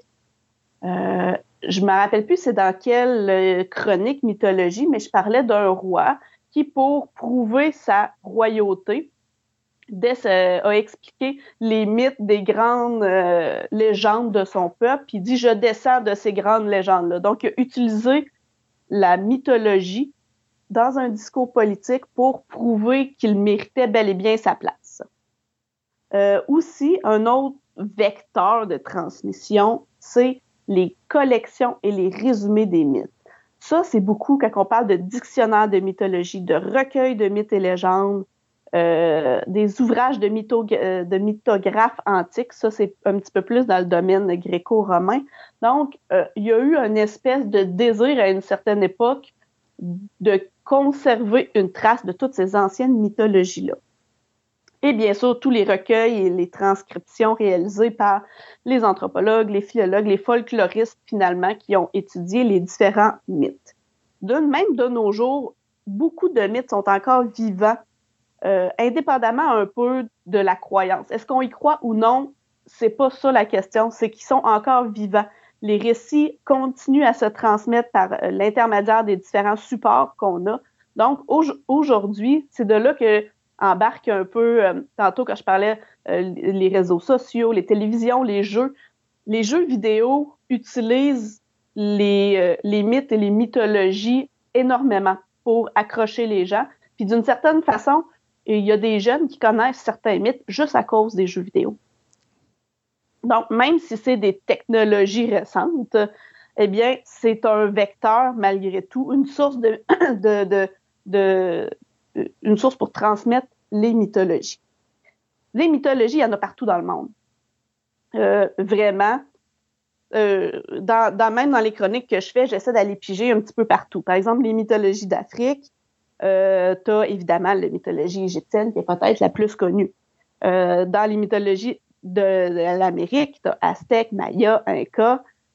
au Moyen-Orient, chinoise, japonaise, euh, dans le euh, différents euh, parties de l'Europe aussi, il y en a. Il y en a vraiment tout le tour du monde. La mythologie. La notion de mythologie fait partie. Excuse-moi. Avec toutes les, mythologies que tu as racontées, est-ce qu'on pourrait dire qu'à Québec, on a Star Academy? non. non? Ça marche pas, OK. Bon, désolé. moi, personnellement, je pense pas, non. Donc, euh, la, notion de mythologie, souvent quand on entend parler de mythologie, on, fait des associations avec plein d'autres termes, folklore, légende, conte, fable, épopée, euh, même fiction. Euh, mais il y a vraiment une différence entre ces différents termes-là. Je vais expliquer un petit peu les différences pour, pour bien comprendre la mythologie. Si je, je prends mythologie et folklore. Donc, la mythologie, c'est un ensemble de mythes qui forment un système doté d'une certaine cohérence, euh, où est-ce qu'il y a une logique propre au système développé dans la communauté donnée, dans un endroit, dans une époque donnée. Donc, à, une époque, les gens ont essayé de comprendre ce qui se passait autour d'eux. Ils ont utilisé la mythologie pour trouver une cohérence. C'est proche du folklore, si on peut dire, parce que le folklore, ça veut dire le savoir du peuple. Euh, le folklore, ça met l'accent sur l'idée d'un patrimoine commun à une communauté donnée. Mais le folklore a vraiment une notion beaucoup plus large que celle de la mythologie. La mythologie met l'accent sur les récits, les personnages, les objets, les objets, les lieux qui mettent en scène. C'est-à-dire vraiment sur la dimension narrative. Donc, tantôt, pour en revenir à ce que tu disais, oui, c'est quelqu'un qui raconte quelque chose. Hmm. Alors que le folklore, c'est beaucoup plus large parce que ça englobe les rites, les savoir-faire, les chansons, les danses, tout ce qui relève du patrimoine culturel immatériel de l'humanité au sein d'un peuple donné. C'est ça. Des fois, on voit des chanteurs qui disent qu'ils font du folks. Euh, mhm. C'est à peu près ça que ça, veut dire. Exactement. Donc, on voit que oui, c'est tous les deux, euh, ça met l'accent sur l'histoire d'un peuple, mais pas au même niveau. Mhm. Ici, euh, je compare ça maintenant, mythologie et mythe, avec légende. Donc, les mythes, les mythologies, oui, ils ont des, bon, des, frontières floues un peu. C'est-à-dire que le sens peut varier selon euh, le courant de passé, selon qui l'étudie, selon qui le raconte aussi. Euh, et à l'origine, les mythes se caractérisent entre autres par le fait qu'ils font au moins l'objet d'une transmission orale que l'on pourrait faire remonter avant l'apparition de l'écriture. Alors que la légende, si on regarde le mot légende du côté étymologique, c'est un récit couché par écrit pour être lu. Donc, une légende et euh, un mythe et une mythologie, ça ne fait pas référence à la même chose. Même si dans une mythologie, il peut avoir des personnages légendaires, mais c'est pas une légende. Parce que la légende, à la base, c'est vraiment conçu pour être lu. OK. juste pour que je comprenne, là, mettons un exemple. Dans les légendes, on va euh, dire, mettons, légende urbaine ou légende quelconque, on parlait du Bigfoot. Oui. Techniquement, c'est basé sur un fait réel qu'on a vu quelqu'un qui est à peu près 10 euh, pieds de haut, plein de poils, puis qui fait puis bon, qui nous court après régulièrement, puis qui sauve dans les montagnes pour se sauver par la suite, parce qu'il n'aime pas le monde. Il est antisocial, il est comme moi. Le mythe, on parlait des dieux. Zeus et des choses comme ça, qui aussi sont insociables parce qu'ils décident d'aller habiter sur la montagne la plus élevée euh, de la Grèce ou de la Rome, dépendant où est-ce qu'on se trouve, parce qu'ils veulent rien savoir du monde, donc ils s'en vont sur l'Olympe. C'est quoi la distinction entre les deux? Euh, quand on parle de mythologie, de mythe, ça va expliquer euh, notre, la genèse un peu de, notre société, la création du monde, les phénomènes naturels qu'on n'est pas capable de comprendre autour de nous et les relations, entre autres, entre l'homme et les dieux. Alors que la, légende. donc, excuse-moi, là, ce que tu me dirais, c'est comme la Bible, ça serait comme mythologique. Tout à fait. OK. Même si euh, les gens n'aimeront pas ça non, mais je veux dire, que ce soit la Bible, que ce soit les, dieux romains ou les dieux grecs ou les dieux ci ou les dieux vikings, à la base, c'est la même chose. La création de l'univers, la création de la terre, la création de ci, la création de ça. Ça n'empêche pas qu'une mythologie peut avoir à l'intérieur des légendes. Mhm. Où là, on parle de la création d'un individu ou d'une créature. Exactement. OK. Mais vraiment, la, les, je dirais qu'à la base, c'est pas tout à fait le, même vecteur. Mythologie, tradition orale, parce que ça, peut remonter avant l'invention de l'écriture, alors que la légende, avant l'invention de l'écriture, ça l'a, c'est ça, ça l'a été, les légendes ont été créées à partir du moment qu'il y avait l'écriture. Euh, puis, si on parle d'écriture, les contes, les fables aussi, on parle souvent de mythes, contes et fables, mais c'est encore un peu différent. Même euh, quand un conte fait l'objet d'une tradition orale, si je peux dire, son fonctionnement est différent parce que le conte, c'est vraiment un genre euh, littéraire, je vais dire ça comme ça, qui est très codifié, euh, qui répond à des contraintes précises. Alors que mythe et mythologie, oui, ça part de la tradition orale, mais il n'y a pas de il n'y a pas de, de structure spécifique. Donc, euh, mettons, on revient à mon film du choc des titans au début. Tu as Amon qui raconte l'histoire que Zeus est tombé en amour avec une femme humaine. Ils ont fait des guidi-guidi parce que ça tentait à Zeus. Et de là est venu au monde Persée. Lui, il va le dicter, mais il ne va pas l'écrire. Donc, c'est ce qu'on va appeler un mythe. Alors, si on y va pour un conte ou comme les fables de La Fontaine, ben là, à ce moment-là, c'est des histoires qui sont écrites, ça tombe dans les contes ou dans les fables. Tout à fait. OK ça n'empêche pas un mythe d'être devenu écrit au fil des années mhm. pour le transmettre. Là. Ça, c'est euh, ça, c'est sûr. Mais euh, c'est pas. Mais à sa création, ça peut Exactement. être ça. OK. Tout à fait. Anciennement, le mot fable, par contre, ici, je, fais juste une petite mais, bémol. Euh, au début du 17e siècle, le mot fable était utilisé comme un synonyme de mythe.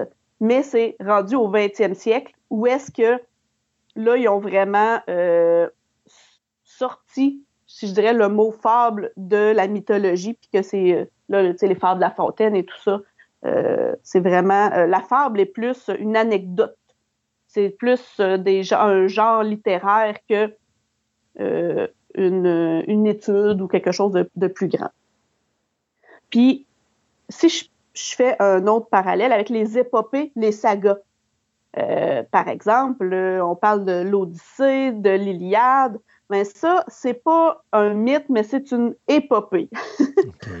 Même si euh, leur importance est très grande, le mythe, pas le, mythe, mais l'épopée, c'est plutôt un, un, remodelage de, ou une adaptation de quelque chose qui a pu exister pour de vrai.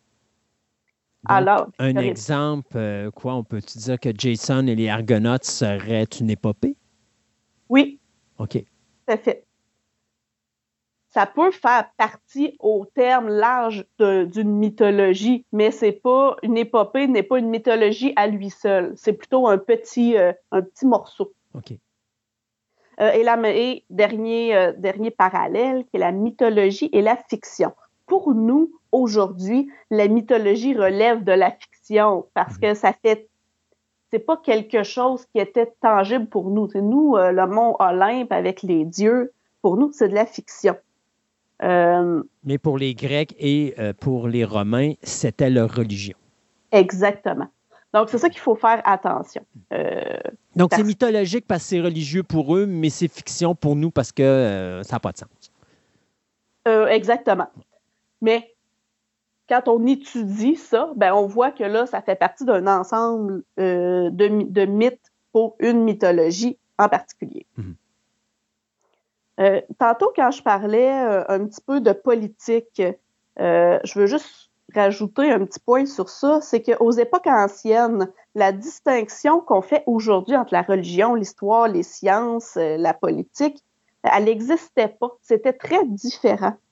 Donc, en Grèce, la mythologie, parce qu'on parle souvent de Grèce, comme j'expliquais tantôt, pour les plus vieilles mythologies, la mythologie avait à la fois une valeur religieuse, parce qu'elle parlait des dieux, de leur culte, culturelle, parce que euh, ça nous renseignait sur des questions d'ordre philosophique, la création du monde, l'apparition des hommes et des femmes, et aussi euh, une certaine notion d'histoire. Euh, parce que il y a certains personnages qui auraient réellement existé, mais qu'au fil des années, ça a été un peu plus romancé, si je peux dire comme ça. Et ça, ça, ça nous donne aussi une idée sur l'histoire des sciences. Parce que les mythologies à la base nous proposaient des explications sur euh, qu'est-ce qui se passait autour d'eux et qu'ils ne pouvaient pas comprendre. C'était pas euh, scientifique au même sens qu'aujourd'hui, ça peut l'être, mais c'était scientifique dans le sens que ça vraiment, ça cherchait à expliquer euh, le monde autour d'eux.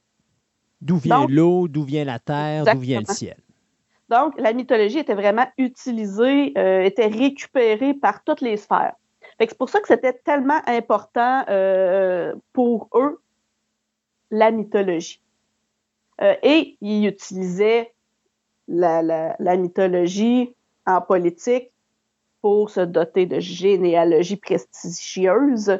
et aussi, les interprétations historiques des mythes étaient souvent lourdes d'enjeux politiques parce qu'ils les utilisaient pour prouver euh, leur point pour signer des traités, leur dire que ce pays-là m'appartient, que on peut, que personne ne peut nous battre parce qu'on est les descendants de tel dieu. Euh, c'est assez euh, impressionnant à quel point la mythologie à une certaine époque était utilisée. Si je parle un petit peu plus maintenant, j'ai parlé de la mythologie comme l'étude des mythes comme euh, pas l'étude des mythes, mais comme ensemble de mythes. Maintenant, si je parle un peu plus de, de, de, l'étude des mythes, de la mythologie vraiment comme étude des mythes dans le temps, dans l'Antiquité, donc euh, à l'époque euh, de la Grèce antique, les Grecs eux-mêmes ont commencé à étudier leur mythologie pour trouver une signification cachée pour euh, rendre compte de certains aspects absurdes en éliminant l'absurdité et en les corrigeant pour les rendre plus vraisemblables. Donc, euh, c'est comme si, de par eux-mêmes, ils ont commencé à faire une rectification de certains mythes. Euh, ça s'observe beaucoup chez les poètes, chez les auteurs, chez les commentateurs à cette époque-là. Parce qu'ils ont dit, tu sais, euh, à l'époque de la Grèce, la science est devenue de plus en plus importante, même si la mythologie euh, avait une certaine euh, sphère scientifique. Mais il y a certains gens qui se sont dit, OK, un homme mi, mi-cheval, mi-homme, ça se peut pas. C'est impossible au niveau biologique. Donc, ils se sont mis à rectifier certains mythes. Et c'est cette étude des mythes-là, de cette façon-là, d'essayer d'aller comprendre, à chercher le, deuxième sens en dessous d'un mythe pour comprendre le, mythe et essayer de sortir le, côté réel. Mais c'est resté ça, l'étude de l'étude des mythes ou la mythologie, presque jusqu'au 19, 19e siècle. Au 19e siècle, oui, il y a eu des évolutions dans le temps, mais au 19e siècle, c'était beaucoup plus. On, s'est mis à étudier les mythes plutôt comme notion de, progrès de la pensée humaine au fil du temps. Là, on s'est mis à dire, écoute, ça nous sert à rien d'essayer d'étudier le mythe pour trouver euh, c'est quoi la signification réelle en arrière, puis d'enlever qu'est-ce qui était farfelu. Mais ils sont mis à étudier vraiment le mythe pour comprendre la pensée humaine, chose qui est beaucoup plus logique euh, à mon sens. Question. Oui.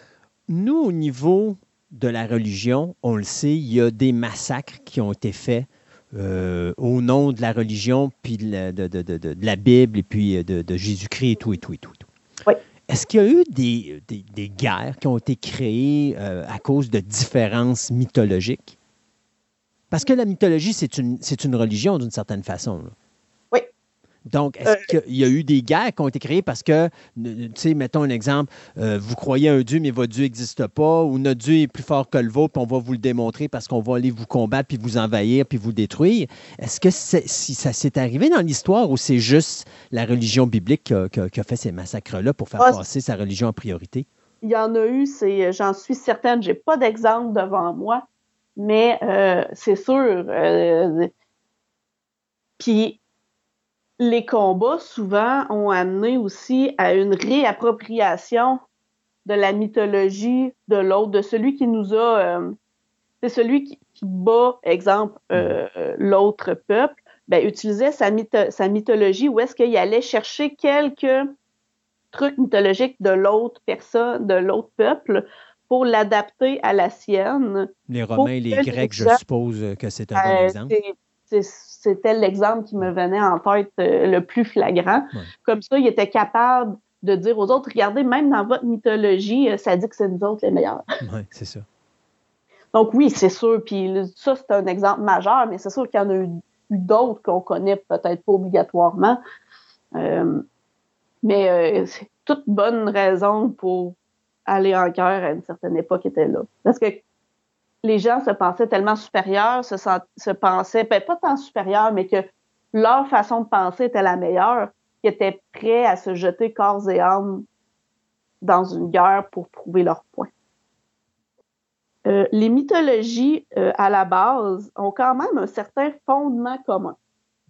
C'est-à-dire, c'est pas, euh, pas tant la mythologie qui est pareille, mais ils ont toujours les mêmes types de mythes, un peu.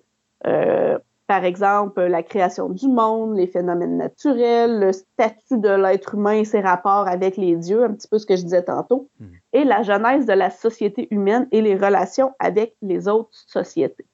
Donc, oui, ils ont des fondements communs parce que on cherche à expliquer qu'est-ce qu'il y a autour de nous.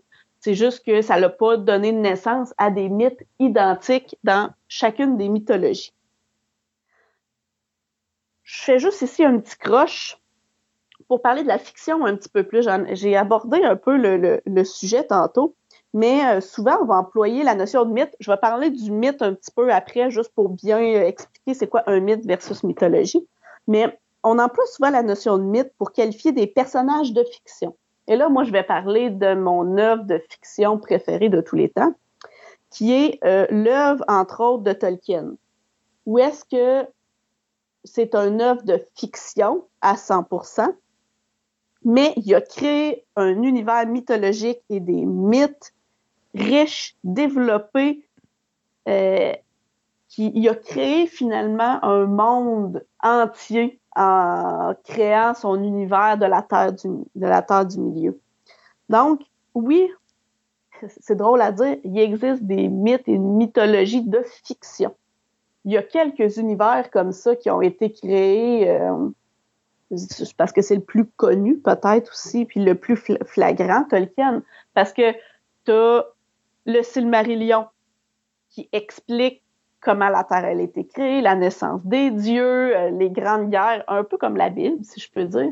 Puis par la suite, tu as d'autres livres, le Hobby, le Seigneur des Anneaux, qui euh, eux expliquent peut-être plus une, une épopée ou euh, un petit peu ce que je parlais tantôt euh, de, de, des épopées, des sagas, des contes quasiment. Puis il y a des contes aussi parce que tu as les contes et légendes inachevés dans l'œuvre de Tolkien.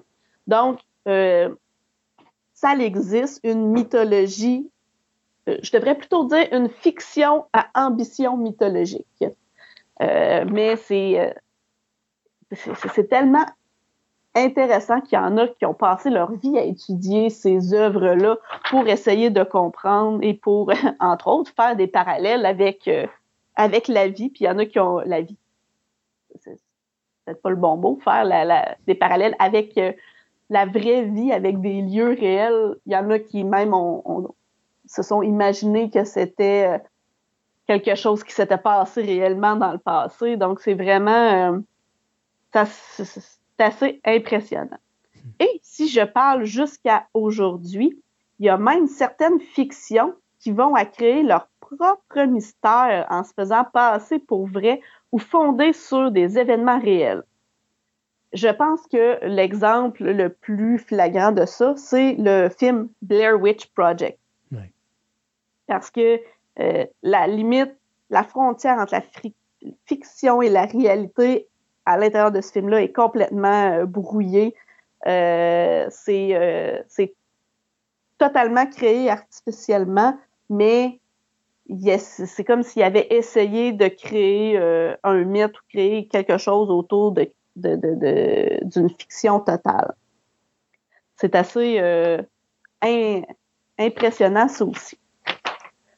Maintenant, juste pour parler du mythe un petit peu plus, le mythe en tant que tel, c'est une construction imaginaire qui se veut expliquer des phénomènes cosmiques ou sociaux et surtout fondatrice d'une pratique sociale en fonction des valeurs d'une communauté pour euh, essayer de créer une cohésion à l'intérieur d'une communauté. Donc, la mythologie, c'est l'ensemble de plusieurs mythes. Par exemple, tu peux avoir le mythe de la création du monde, le mythe de la création du divin, la mythe euh, de, de, de, peu importe n'importe quel phénomène euh, naturel qui peut y avoir autour d'eux. Et c'est l'ensemble des mythes qui créent la mythologie. Quand le mythe est créé, euh, qu'est-ce qui fait qu'il est accepté par la société? Parce qu'il doit être accepté quelque part par quelqu'un pour dire ce mythe-là, on va, il y, a de l'allure, on va le garder, il va faire partie de notre, de notre religion, il va faire partie de notre histoire. C'est qui qui décide ça? Euh, à la base, c'est euh, lui, je, vais l'appeler le conteur du village, mais c'est peut-être pas le bon mot. Le philosophe? Euh, oui, le philosophe, c'est lui qui crée les histoires, c'est lui qui, ben, qui crée les histoires qui euh, un mythe c'est évolutif dans le temps. Donc peut-être que cette personne-là a déjà entendu une mythe de création du monde, mais pour lui c'était pas euh, c'était trop loin de la réalité. Il a modifié le mythe, il l'a recréé, puis il a réalisé que quand il l'expliquait de cette façon-là, les gens l'acceptaient et retransmettaient ce mythe-là autour d'eux. C'est vraiment euh, c'est la tradition c'est porté à l'origine par une tradition orale. Donc, finalement, il faut que ça soit un bon conteur avec une bonne ah histoire. Puis, euh, le fait que, justement, les gens vont accrocher sur cette histoire-là, vont commencer à la raconter. Donc, ça peut être tout simplement une invention complète. Euh, genre, Socrate peut arriver et dire OK, voilà une histoire que j'ai inventée de, sur, la création du monde, mais là, les gens disent Hey, c'est vraiment intelligent, puis ça a du sens, puis OK, ça va être ça. Donc, c'est la population qui décide que, mettons, ce que Socrate va nous sortir là, ça va faire partie de notre histoire. Il n'y a pas, mettons, le gouvernement qui va dire, euh, on considère qu'il fait, ou, un regroupement scientifique qui va dire, mettons, on considère que le, la, théorie de M. Socrate, elle a du bon sens, puis on, va la, on, considère que c'est ça qui va déterminer, euh, ben, ou qui va représenter notre société pour la création de l'univers. À la base, non. Sauf que, comme je parlais tantôt, le politique va se mêler souvent de traditions euh, orales, de mythes pour euh, lui donner une certaine légitimité. Puis souvent, aussi, les gens qui vont écouter un conteur, qui vont écouter des mythes, ils ont besoin d'entendre quelque chose, ils ont besoin que quelqu'un leur dise quoi faire, que quelqu'un leur explique qu'est-ce qui se passe autour d'eux. Fait hmm. qu'ils vont se raccrocher de toute façon à la, au mythe qui va être conté. Parce qu'ils ont besoin aussi d'avoir une structure autour d'eux. en un mot, l'être humain est l'être le plus insécure qui n'existe pas dans l'univers. Ah, tout à fait, ça. Je pense que je ne peux pas dire l'inverse. Puis en plus, les mythes, c'est. Euh, ça donne une morale souvent. Pas tout. C'est pas une morale claire, là, mais souvent, en expliquant quelque chose, ça veut dire, écoute, si tu fais ça, si tu fais le mal, il va t'arriver du mal. Si tu fais le bien, il va t'arriver du bien. Oui, tu peux avoir euh, des étapes, des... Euh, tu peux avoir à passer par-dessus certains éléments, gravir des montagnes et c'est pas possible de gravir, mais si tu si n'abandonnes pas, si tu fais le bien tout autour de toi, ben ça va finir positivement. Souvent, le mythe, même si une construction imaginaire, ça va expliquer qu'est-ce que les gens vivent pour que les gens se dirigent vers la bonne voie. Si je peux dire ça comme ça. Puis souvent, ça va. Quand ça parle des, euh, des démons, des animaux chimériques, des anges, c'est pas des choses que les gens vont voir obligatoirement tous les jours, on s'entend. Mais ça va leur donner une raison de bien se comporter. Des fois, c'est juste donner une structure. C'est des histoires qui. C'est pas arbitraire, ces histoires-là. C'est. Euh, c'est vraiment juste pour expliquer la, euh, que les gens vivent. Dans le fond, il existe sept types de mythes. il y en a un que je parle depuis tantôt, qui est la cosmogonie, qui est la, création du monde, euh, pour vraiment pour que les gens comprennent comment le, monde a été créé.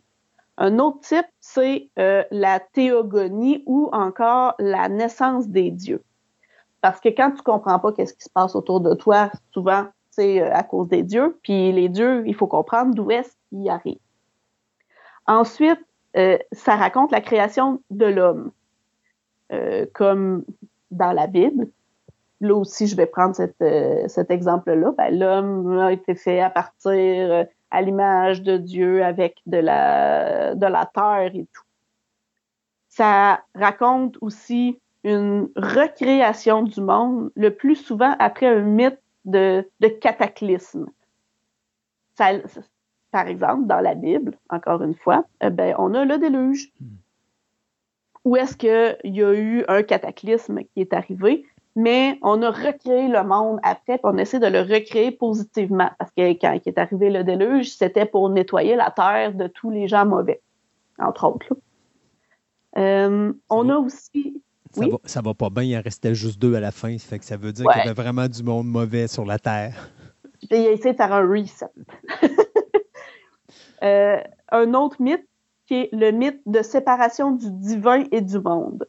Euh, souvent, c'est par là que l'invention de la mort, c'est-à-dire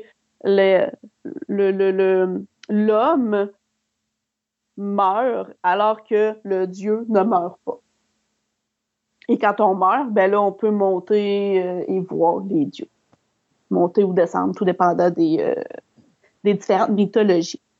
Il y a aussi euh, des mythes de fondation qui racontent la fondation d'une communauté ou d'une ville quand j'ai, euh, j'ai dans une des chroniques, j'ai parlé de euh, la mythologie grecque. Et euh, la mythologie grecque, à l'intérieur, la, la fondation de la ville de Rome comme mythe, qui est l'histoire des jumeaux Romulus et Rémus. Donc, c'est un mythe qui explique la fondation d'une ville ou d'une communauté.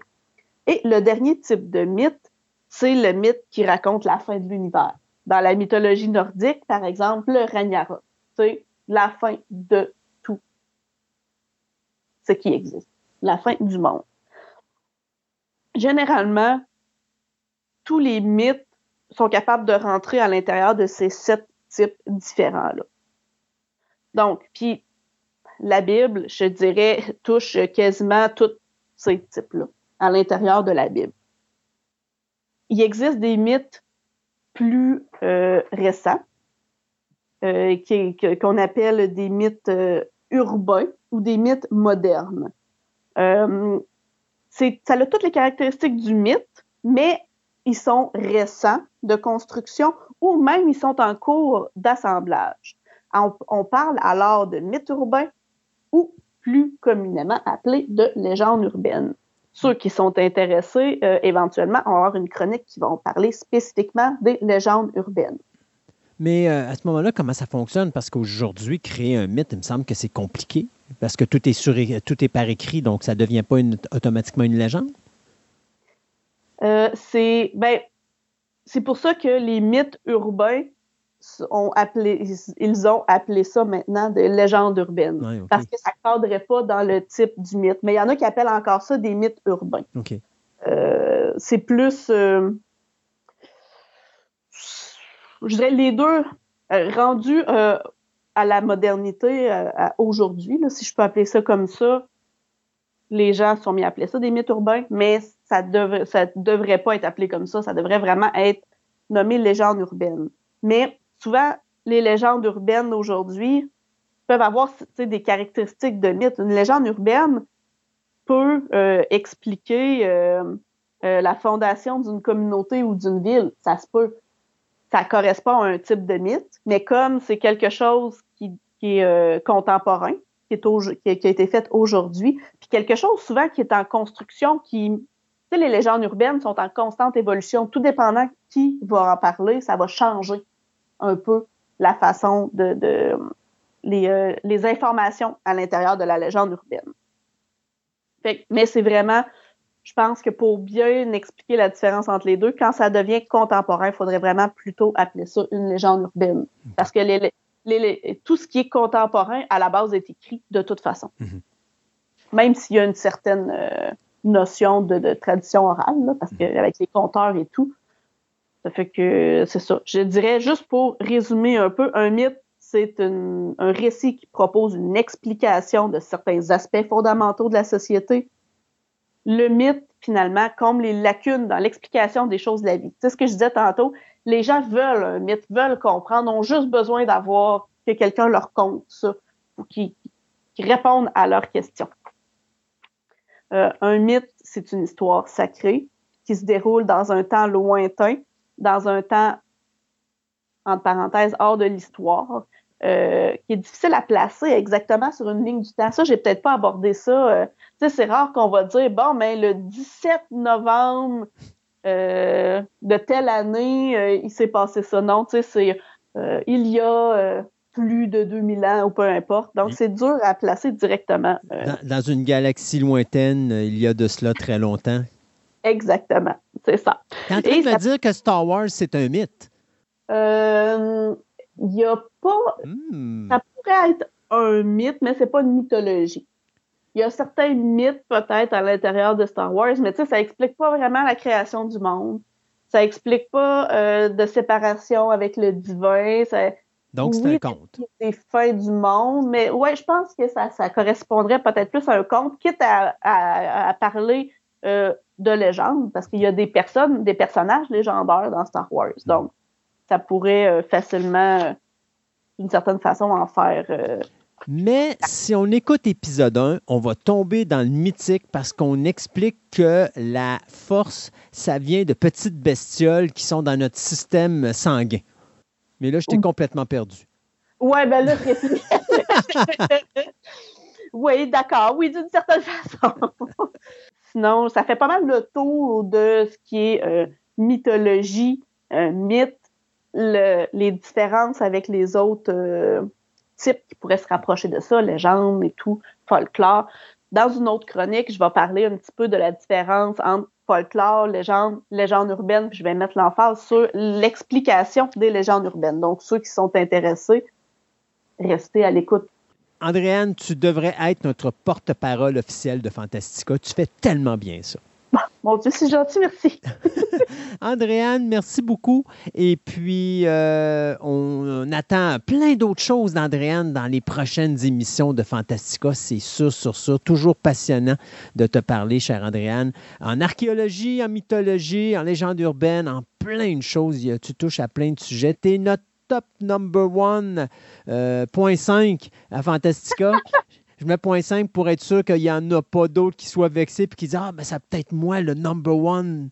Mais dites-vous qu'il y a des points 4, des points 3, des points 2, des points 1, des points 1, puis il y a des points 1, 1, 5 et des points 1, 1, 8. Et puis, vous êtes tous pareils. Vous êtes tous mes collaborateurs. vous êtes super génial.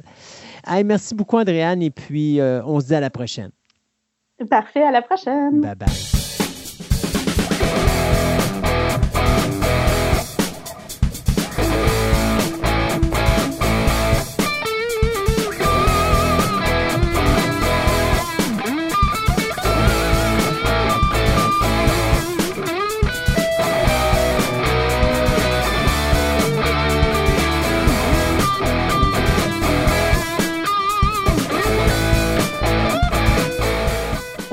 Ce moment où on va parler de fan-films ou encore euh, des euh, podcasts ou autres. Enfin, toutes des choses qui sont faites au homemade par des gens comme nous ici à Fantastica.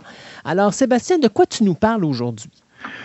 Je vais vous parler de plein de choses. J'ai trouvé des, sujets intéressants pour la création web. Des, films ou des fan-films ou autre chose intelligents et d'autres euh, un petit peu moins. Donc, un petit peu moins, entre autres, je vais vous en parler un. Il y en a un qui s'appelle Star Wars Down Number, Under. Down Under. Down Under. OK. Euh, comment on pourrait dire ça? C'est un film de Star Wars, donc un fan-film de 30 minutes, fait par la Fatman Production qui raconte le récit épique du bien, du mal et de la soifée. Donc, donc c'est un croisement entre un film de Star Wars, un fan-film de Star Wars, et un commercial de bière australienne. Euh, où on a un méchant empire qui s'empare de, de, toutes les réserves de bière d'une planète et que le peuple doit compter sur un Jedi assoiffé de retour chez eux pour s'en sortir de, cet épisode de sécheresse du gosier. Donc, donc ça, ça ressemble à Spaceballs, mais au lieu d'être de l'air et de l'oxygène, c'est de l'alcool. Euh, quasiment. Donc, euh, entendez-vous à peu près à tout ce qui peut être australien là-dedans. Donc, des boomerangs laser, des, euh, des walkers kangourous, donc qui uh-huh. sautent, puis un accent australien et de certains acteurs qui est à la limite du comprenable.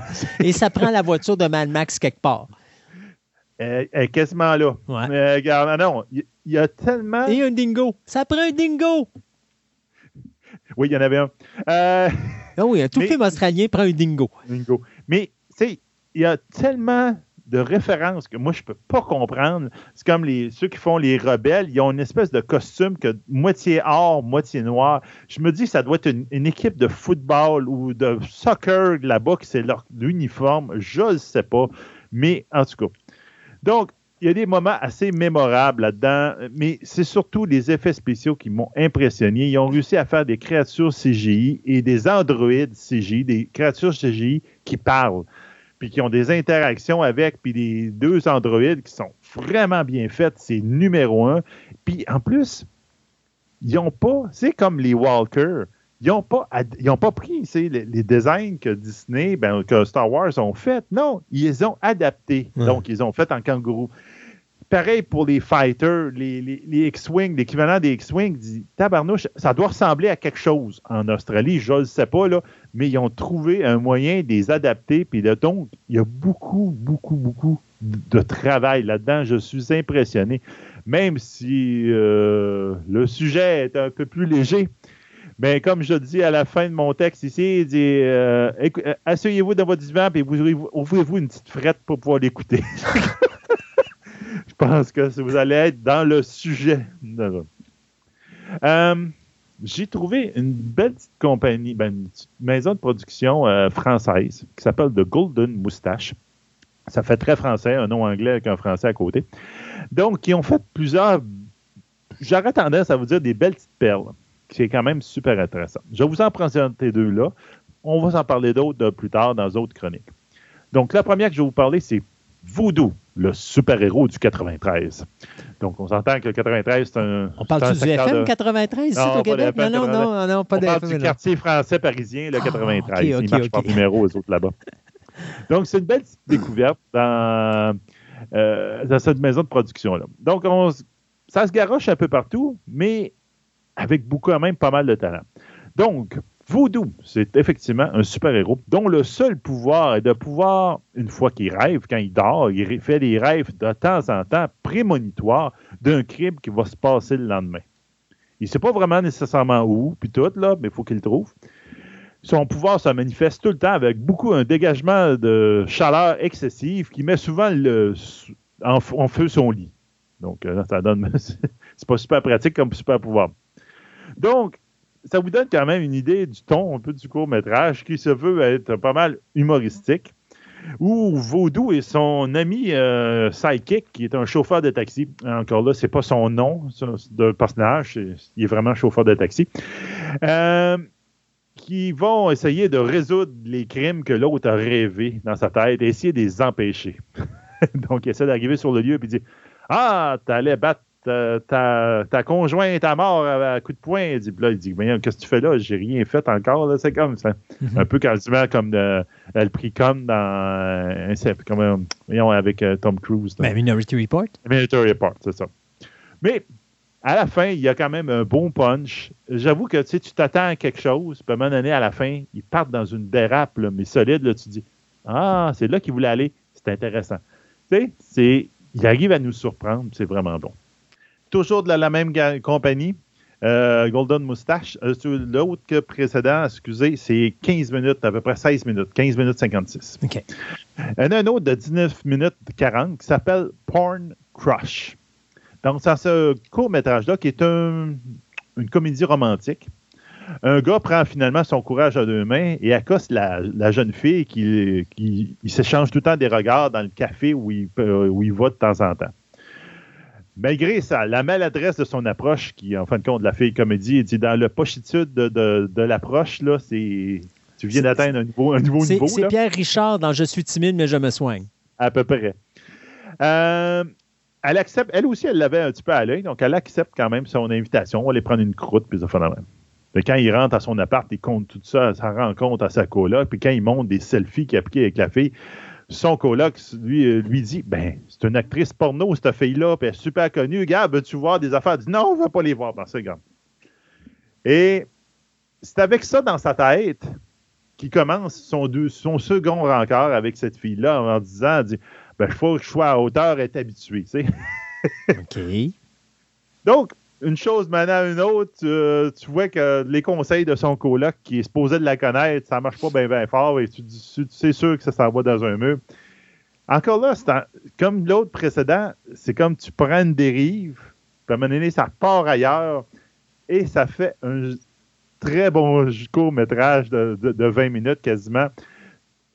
Golden Moustache, je leur donne ça. Ils ont un jeu de caméra quasiment professionnel. Il arrive à avoir des bons acteurs, même si dans les deux courts-métrages, c'est pas les mêmes acteurs, mais pas du tout. Puis les décors, les, accessoires et tout, tout est top-notch. C'est vraiment impressionnant. Ça vaut la peine d'aller voir ça. Je suis un amateur de B5. Non. À un, moment donné, on, va faire une chose, on, va attacher Christophe dans un coin, puis je vais pouvoir en parler pendant une chronique complète. sa blonde, va, m'aider. Oh, elle, va être heureuse. Mais t'as pas besoin de m'attacher, là. Je suis pas un anti-B5, là, franchement. C'est ça. Donc, j'ai trouvé deux podcasts. Euh, un un petit peu moins bon que l'autre, je te dirais, par la qualité générale. Comme on, se parle des fois, nous autres, on arrive à faire de la qualité assez capable avec le peu d'équipement qu'on a. Il y en a qui n'ont vraiment pas ces moyens-là, où ils ne se sont pas donné la peine.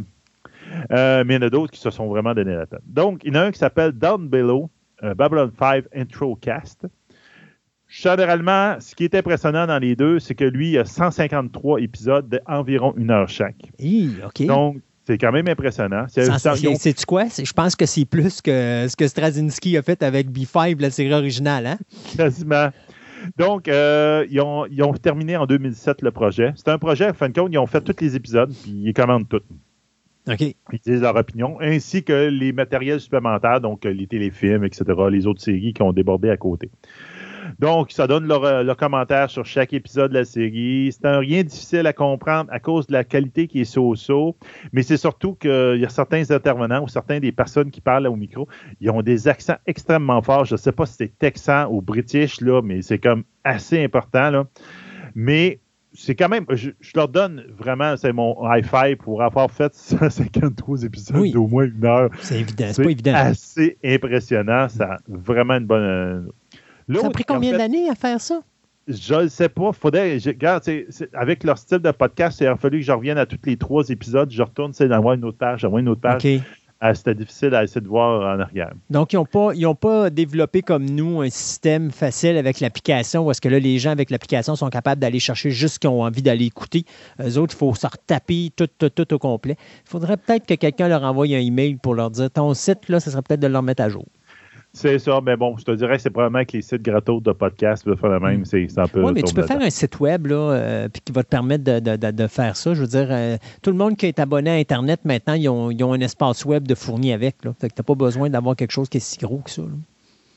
Le prochain, c'est Audio Guide to Babylon 5. Euh, chaque épisode dure une heure environ.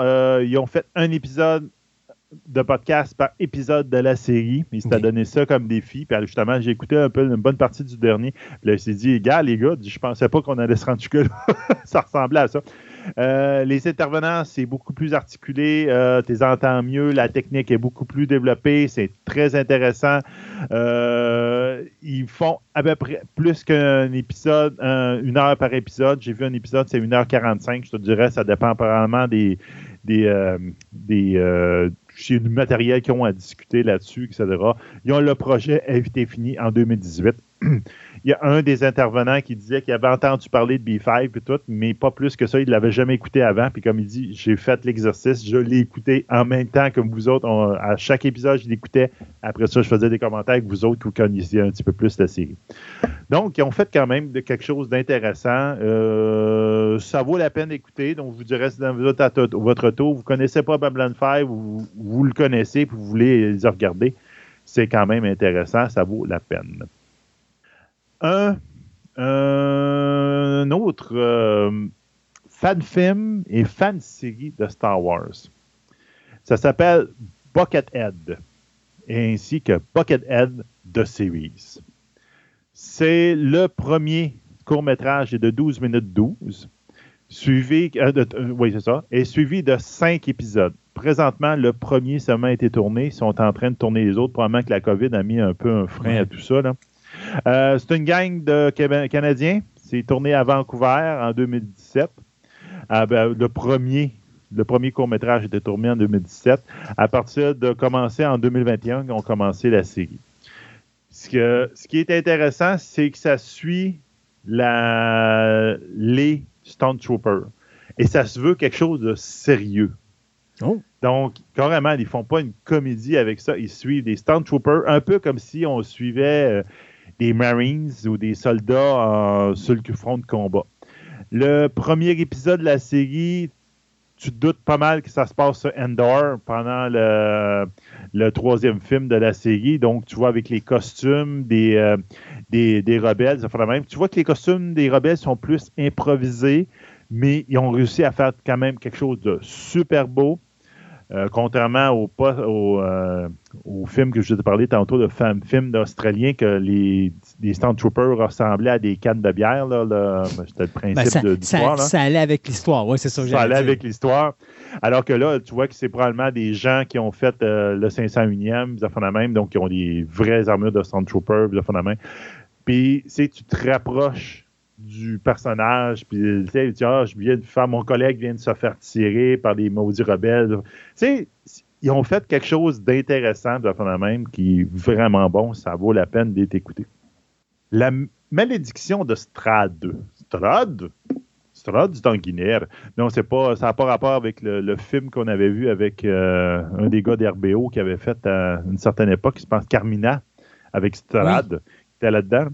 Euh, c'est plus notre gang de Québécois qui s'appelle euh, Etu Game. Eux autres, ils font des podcasts sur, entre autres, euh, les jeux de société. Vous fait la même qu'on voit les, nouvelles, nouveaux euh, jeux de société qui sont sortis. Ça fait la même. J'en avais déjà parlé qu'à un moment donné, ils faisaient une game de Donjons et Dragons, puis ils invitaient des artistes québécois sur le site pour faire chaque épisode. Ils changeaient. Donc, genre, le goût était là, etc. Ça faisait des affaires intéressantes. Donc là, ils ont décidé de faire ça audio cette fois-là. Donc, chaque épisode dure environ une quinzaine de minutes où tu suis une game de Donjons et Dragons qui s'appelle La Malédiction de Strad. En fin de compte, c'est basé sur le, scénario d'horreur Ravenloft, qui, en fin de compte, qu'eux autres ont utilisé La Malédiction de Strad, et qui est, c'est l'univers qui a inspiré l'univers gothique, horreur gothique de Donjons et Dragons du même nom que je vous avais déjà parlé dans, justement dans une, de mes chroniques des MMO. Donc, ils ont fait quelque chose d'intéressant. Euh, tu suis plus l'audio cette fois-là, donc c'est plus l'audio, mais une belle facture, ça a bien de l'allure. C'est sur SoundCloud, ça s'écoute très bien. Vous pouvez aller voir ça. C'est nos amis québécois. Euh, en 1999, notre ami Richard Hatch, donc Monsieur Apollo dans, dans Battlestar Galactica. Il faut dire la série, la série 78, très important, malgré qu'il a joué dans le remake aussi, mais il n'était pas Apollo.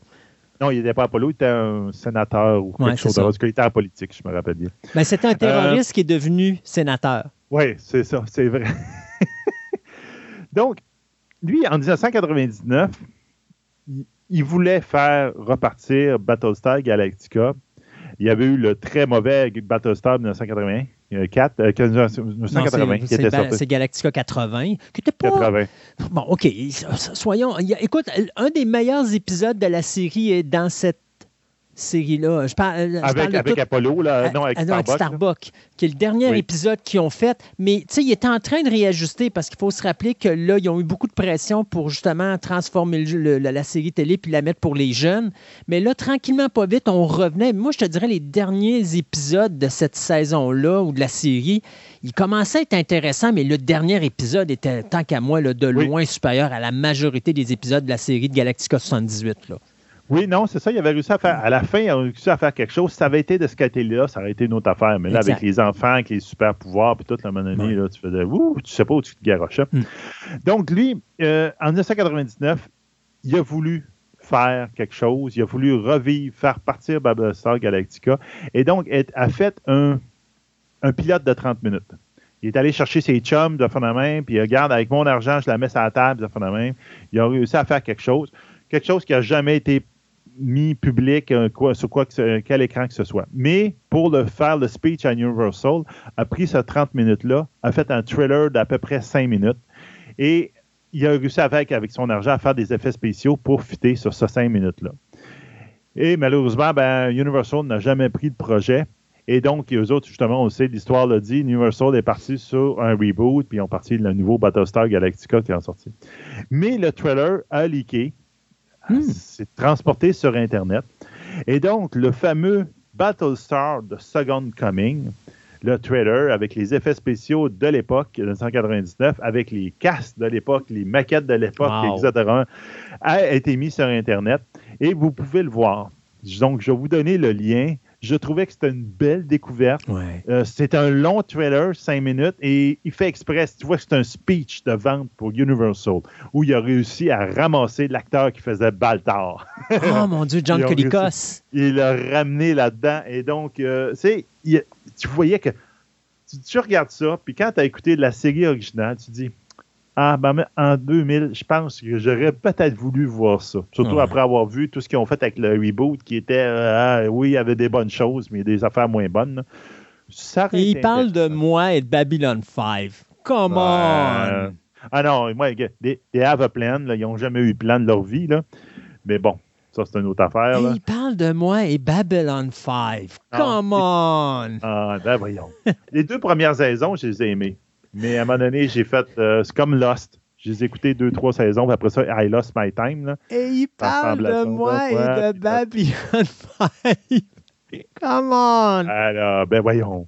Il n'y a pas beaucoup de monde qui ont aimé la fin de Battlestar Galactica, la euh, nouvelle édition. Bon, regarde, j'ai pas détesté euh, Battlestar Galactica, la nouvelle édition. Alors, euh, Non, non, il y a des bonnes choses. Mais tu sais, dis-toi une chose, là. J'ai tellement vu de mauvaises affaires dans ma vie. Ah oui, que tu sais, quand, même quand il y a des gens qui détestent des affaires, des fois, ça ne veut pas dire que c'est mauvais, parce que la qualité de show de Battlestar Galactica, on parle de la nouvelle mouture, t'as beau détester le fond de l'histoire ou comment ça termine, la qualité de show est quand même là. Oui, la qualité était là. Ça, je suis d'accord. C'est pour ça que je le conseillais au début au monde. J'ai dit, non, écoute ça, c'est mm. bon. Ils font des belles choses, mais à partir de la deuxième saison, je ne sais pas ce qui est arrivé. J'ai l'impression qu'il y a peut-être des showrunners, le qui sont partis. Mais à un moment donné, les, même les, histoires faisaient plus de sens. Mais c'est toujours, tu as, une évolution, c'est ça, tu as une évolution, puis des fois, ben, ça dépend qui est en arrière. Des fois, ça va bien, des fois, tu sais, c'est comme moi, puis Fear the Walking Dead. Fear the Walking Dead, les quatre premières saisons, je les adore, notamment la saison 3, que je constate qu'elle est une des meilleures saisons de tout l'univers, The Walking Dead. Mais à partir du moment qu'on amène les nouveaux producteurs, ça a dérapé, puis encore aujourd'hui, je l'écoute, mais Moses, que j'ai de la misère. Ça veut-tu dire que c'est mauvais? Non, parce qu'il y a quand même une qualité technique en arrière qui quand même là, contrairement à des séries que tu peux regarder et tu dis, ouais. sais, on me parlerait de Sharknado, là, puis on me dirait que c'est meilleur que Battlestar Galactica, là, je regarderais à personne de dire, écoute, ta, ta, ta, ton ratio de qualité face au mien est vraiment pas du tout la même affaire. Non, non, c'est ça. Tu, regardes des shows comme 2, nous affaires la même, là, tu dis, mais euh... c'est dommage parce que la base est vachement intéressante. Oui. C'est juste que le problème, puis ça, je te dirais que c'est moins évident quand tu l'écoutes au complet que quand tu l'écoutes à la télévision comme on l'écoutait une fois par semaine, puis qu'à un moment donné, c'était mm-hmm. arrêté, puis que là, il fallait que tu sautes quelques semaines avant de revoir la suite, où là, c'est long, puis ça aboutit pas. Non, quand tu l'écoutes dans un bloc, tu te dis, c'est pas si pire que ça.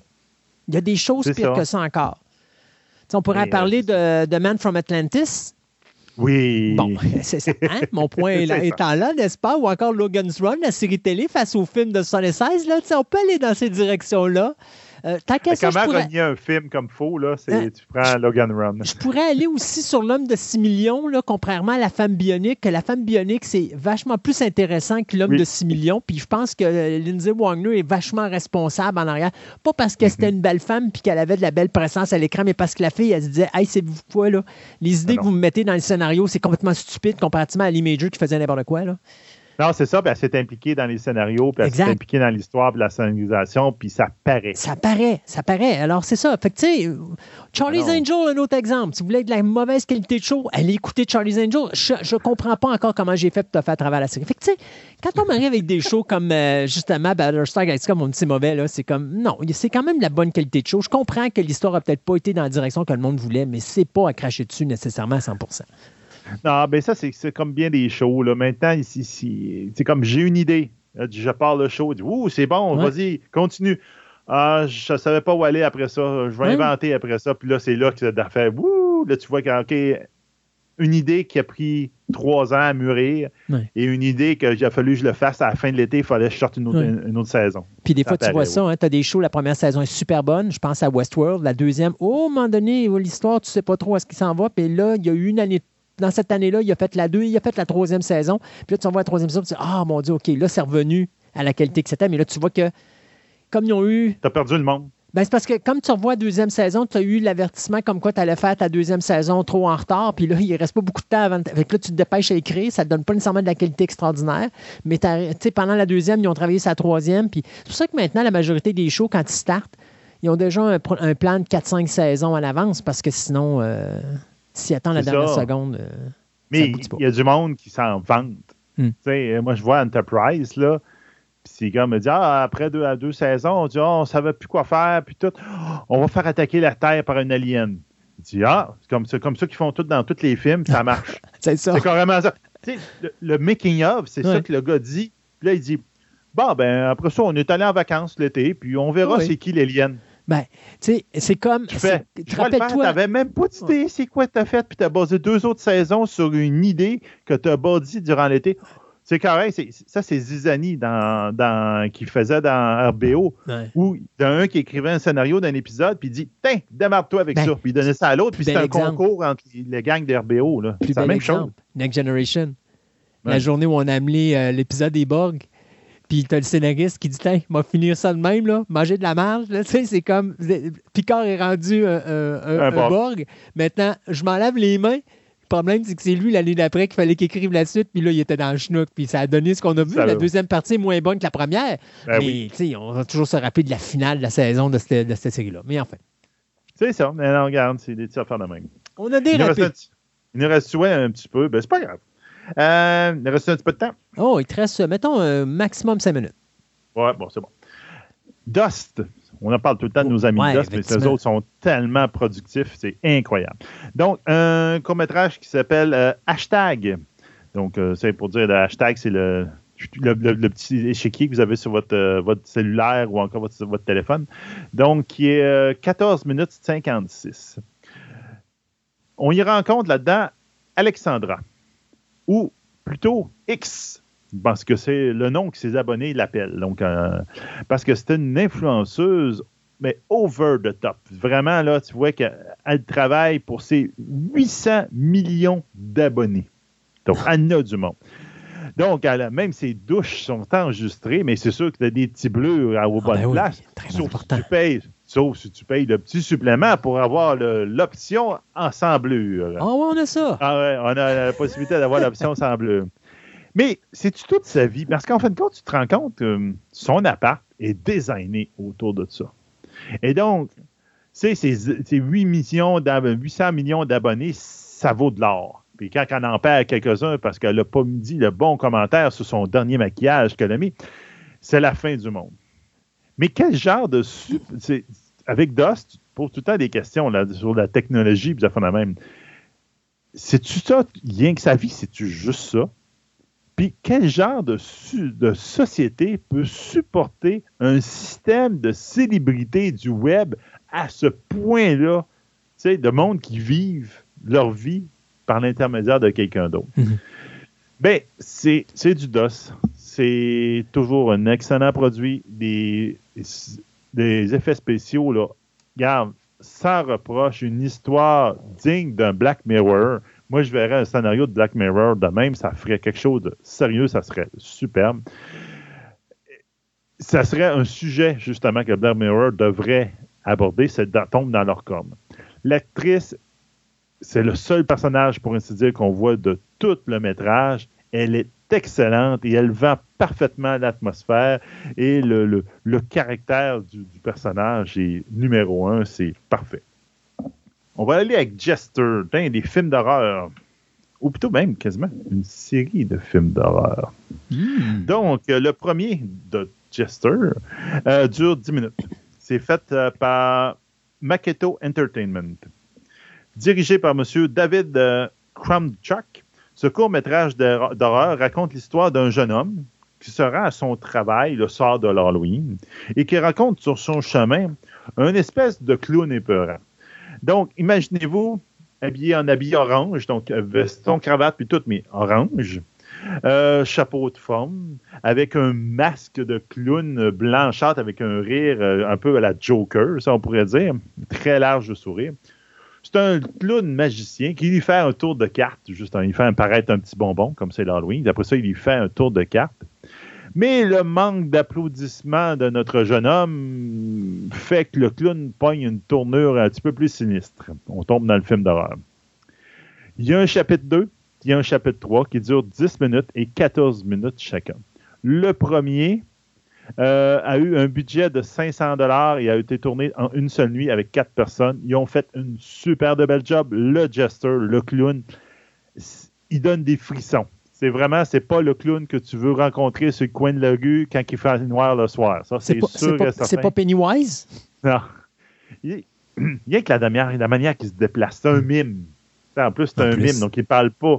Donc, il te montre les cartes, puis il dit Ah oui, brosse tes cartes. C'est comme. Les, gestuels du personnage, puis tout, puis tu vois, il fait sa révérence à la fin de son tour, puis tu, sais qu'il attend quelque chose avant de se relever. Il, est un peu fréquent. Les chapitres 2 et 3 ont été, euh, permis possibles à cause du euh, financement populaire. Le monde, on dit, ben, regarde, on donne l'argent, on veut d'autres euh, on veut le revoir. Ou pas le revoir sur le coin de la rue. Donc, c'était pas mal ça pour aujourd'hui. Ben, merci beaucoup, mon ami Sébastien. Encore plein de, choses, malgré le fait qu'on a dérapé pendant un bon 10 minutes. Ben, pas, grave, ça. ça. On s'amuse dans ce temps-là. Et puis, euh, écoute, on va s'en reparler sous peu pour une nouvelle chronique de Création, Web. Ha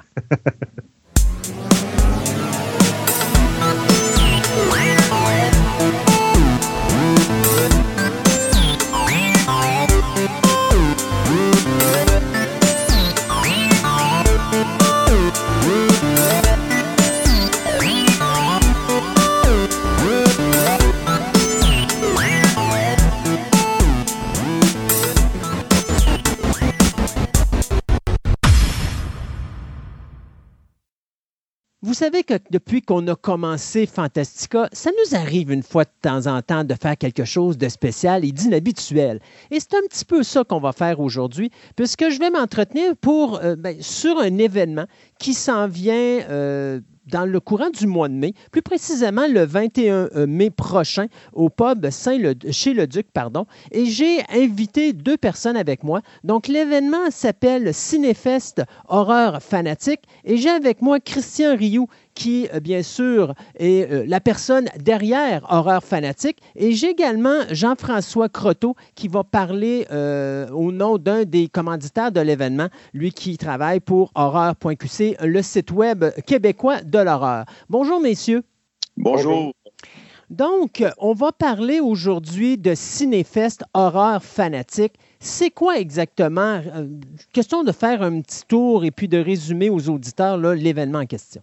Oui, en fait, c'est un événement, que, une projection vidéo euh, qui a lieu au Pop chez le Duc, euh, qui va ramasser plein de cinéastes québécois. C'est un événement qui est québécois. Puis, euh, cet événement-là, il est en partenaire avec, euh, avec quand même plusieurs personnes, dont Horreur Québec, qui était avec euh, Jean-François, qui est avec moi, Frisson Télé, Sur la route de l'horreur. Puis, c'est ça, ça, va avoir lieu le 21 mai. Puis, on va devoir avoir beaucoup de plaisir, là, vraiment. Là. C'est, des produits d'ici, c'est local. Ça va devrait être vraiment intéressant comme, comme événement. Pour les gens qui ne savent pas où se trouve le pub chez le Duc, c'est à quel endroit? Ça, c'est à Menville. Menville, qui est un petit village euh, entre euh, près de Trois-Rivières. Euh, c'est, les gens sont très, très, très accueillants. C'est, un, beau, un beau petit spot. On avait déjà fait un événement là, un encamp. Puis, on avait eu beaucoup de plaisir. Puis, avec Simon Leduc, qui est le propriétaire, on a décidé de se lancer sur une projection vidéo de films québécois dans le domaine de l'horreur, un domaine qui, euh, bon, cherche à se frayer un chemin depuis quelques années. C'est difficile au niveau professionnel euh, ici au Québec. Euh, du moins, je le vois régulièrement. Moi, je me rappelle à l'époque, je, touchais beaucoup à ce domaine-là. Et puis, on dirait qu'on est très frileux au niveau de la, de, la, pour financer des projets de la sorte. Est-ce que je me trompe? Absolument pas. C'est très difficile. On a l'impression que c'est mieux que ça l'a déjà été. On se demande par contre c'est juste une impression parce que quand on regarde le nombre de comédies, le nombre de drames euh, familiaux qui sortent chaque année dans les productions québécoises, si on les compare avec qu'est-ce qui pourrait être euh, suspense, horreur, fantastique, même si on élargit l'horreur un peu, euh, il n'y a pas tant de choses que ça qu'on peut voir. Et on a beau nous dire que ça change, ce serait, le fun qu'on voit un peu ce changement-là. Euh, oui, effectivement. Ben, j'ai vu quelques films d'horreur à droite et à gauche sortir que malheureusement, à part les affamés, que je trouve qui étaient une petite coche au-dessus de ce qu'on est habitué de voir du cinéma québécois, le reste est un petit peu décevant. On, semble vouloir percer dans une direction, mais il me semble qu'on manque de direction euh, précise. On dirait qu'on a peur d'aller dans des directions parce que justement, on est comme trop encadré. Effectivement, puis, mais présentement, ce petit festival-là, qu'est-ce qui est cool, c'est que ça donne la chance à tout le monde. On n'avait pas vraiment de critères de sélection. C'est vraiment, le seul critère, en fait, c'était d'avoir des, gens, des, Québécois, puis euh, aussi que, les producteurs viennent sur place aussi parler aux gens.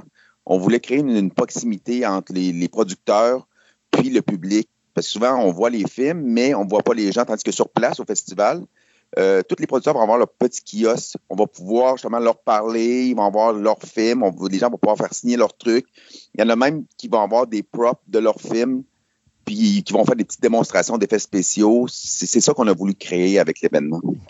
Euh, c'est qui qui a eu l'idée originale pour euh, partir ce, ce concept-là? Mais au niveau de l'idée, moi, avec le propriétaire du, du pop, il m'avait lancé l'idée.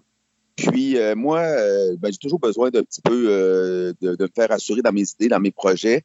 Fait que j'ai appelé Jean-François. Puis Jean-François, c'est un, c'est un gars extrêmement motivé. Fait que en l'espace de quelques minutes, après avoir eu une discussion avec, ben ça fait comme oh go, on y va, on se lance. Fait que Jean-François, lui, a envoyé des invitations à tous les gens concernés. Puis on a eu des, des, des, réponses là, vraiment. c'était super. Là. Fait que là, on s'est lancé puis on a parti ça ensemble. Et ça a été quoi les complexités de monter un tel événement? Parce qu'on s'entend que faire de l'horreur, c'est quelque chose, mais c'est pas nécessairement, un, bien vu par les médias, et deuxièmement, ça va toucher une, je dirais, une quantité limitée de, population. Euh, la majorité des gens, ben, c'est pas pour rien qu'on fait beaucoup de drames ou qu'on fait beaucoup de ce qu'on appelle des rom-coms, des comédies sentimentales ou des comédies romantiques, mais le film d'horreur, bien qu'il est très recherché par un auditoire euh, spécifique ici au Québec, de dire qu'on fait un événement comme ça, c'est quoi, qui, c'est quoi les complexités pour se rendre jusqu'au bout?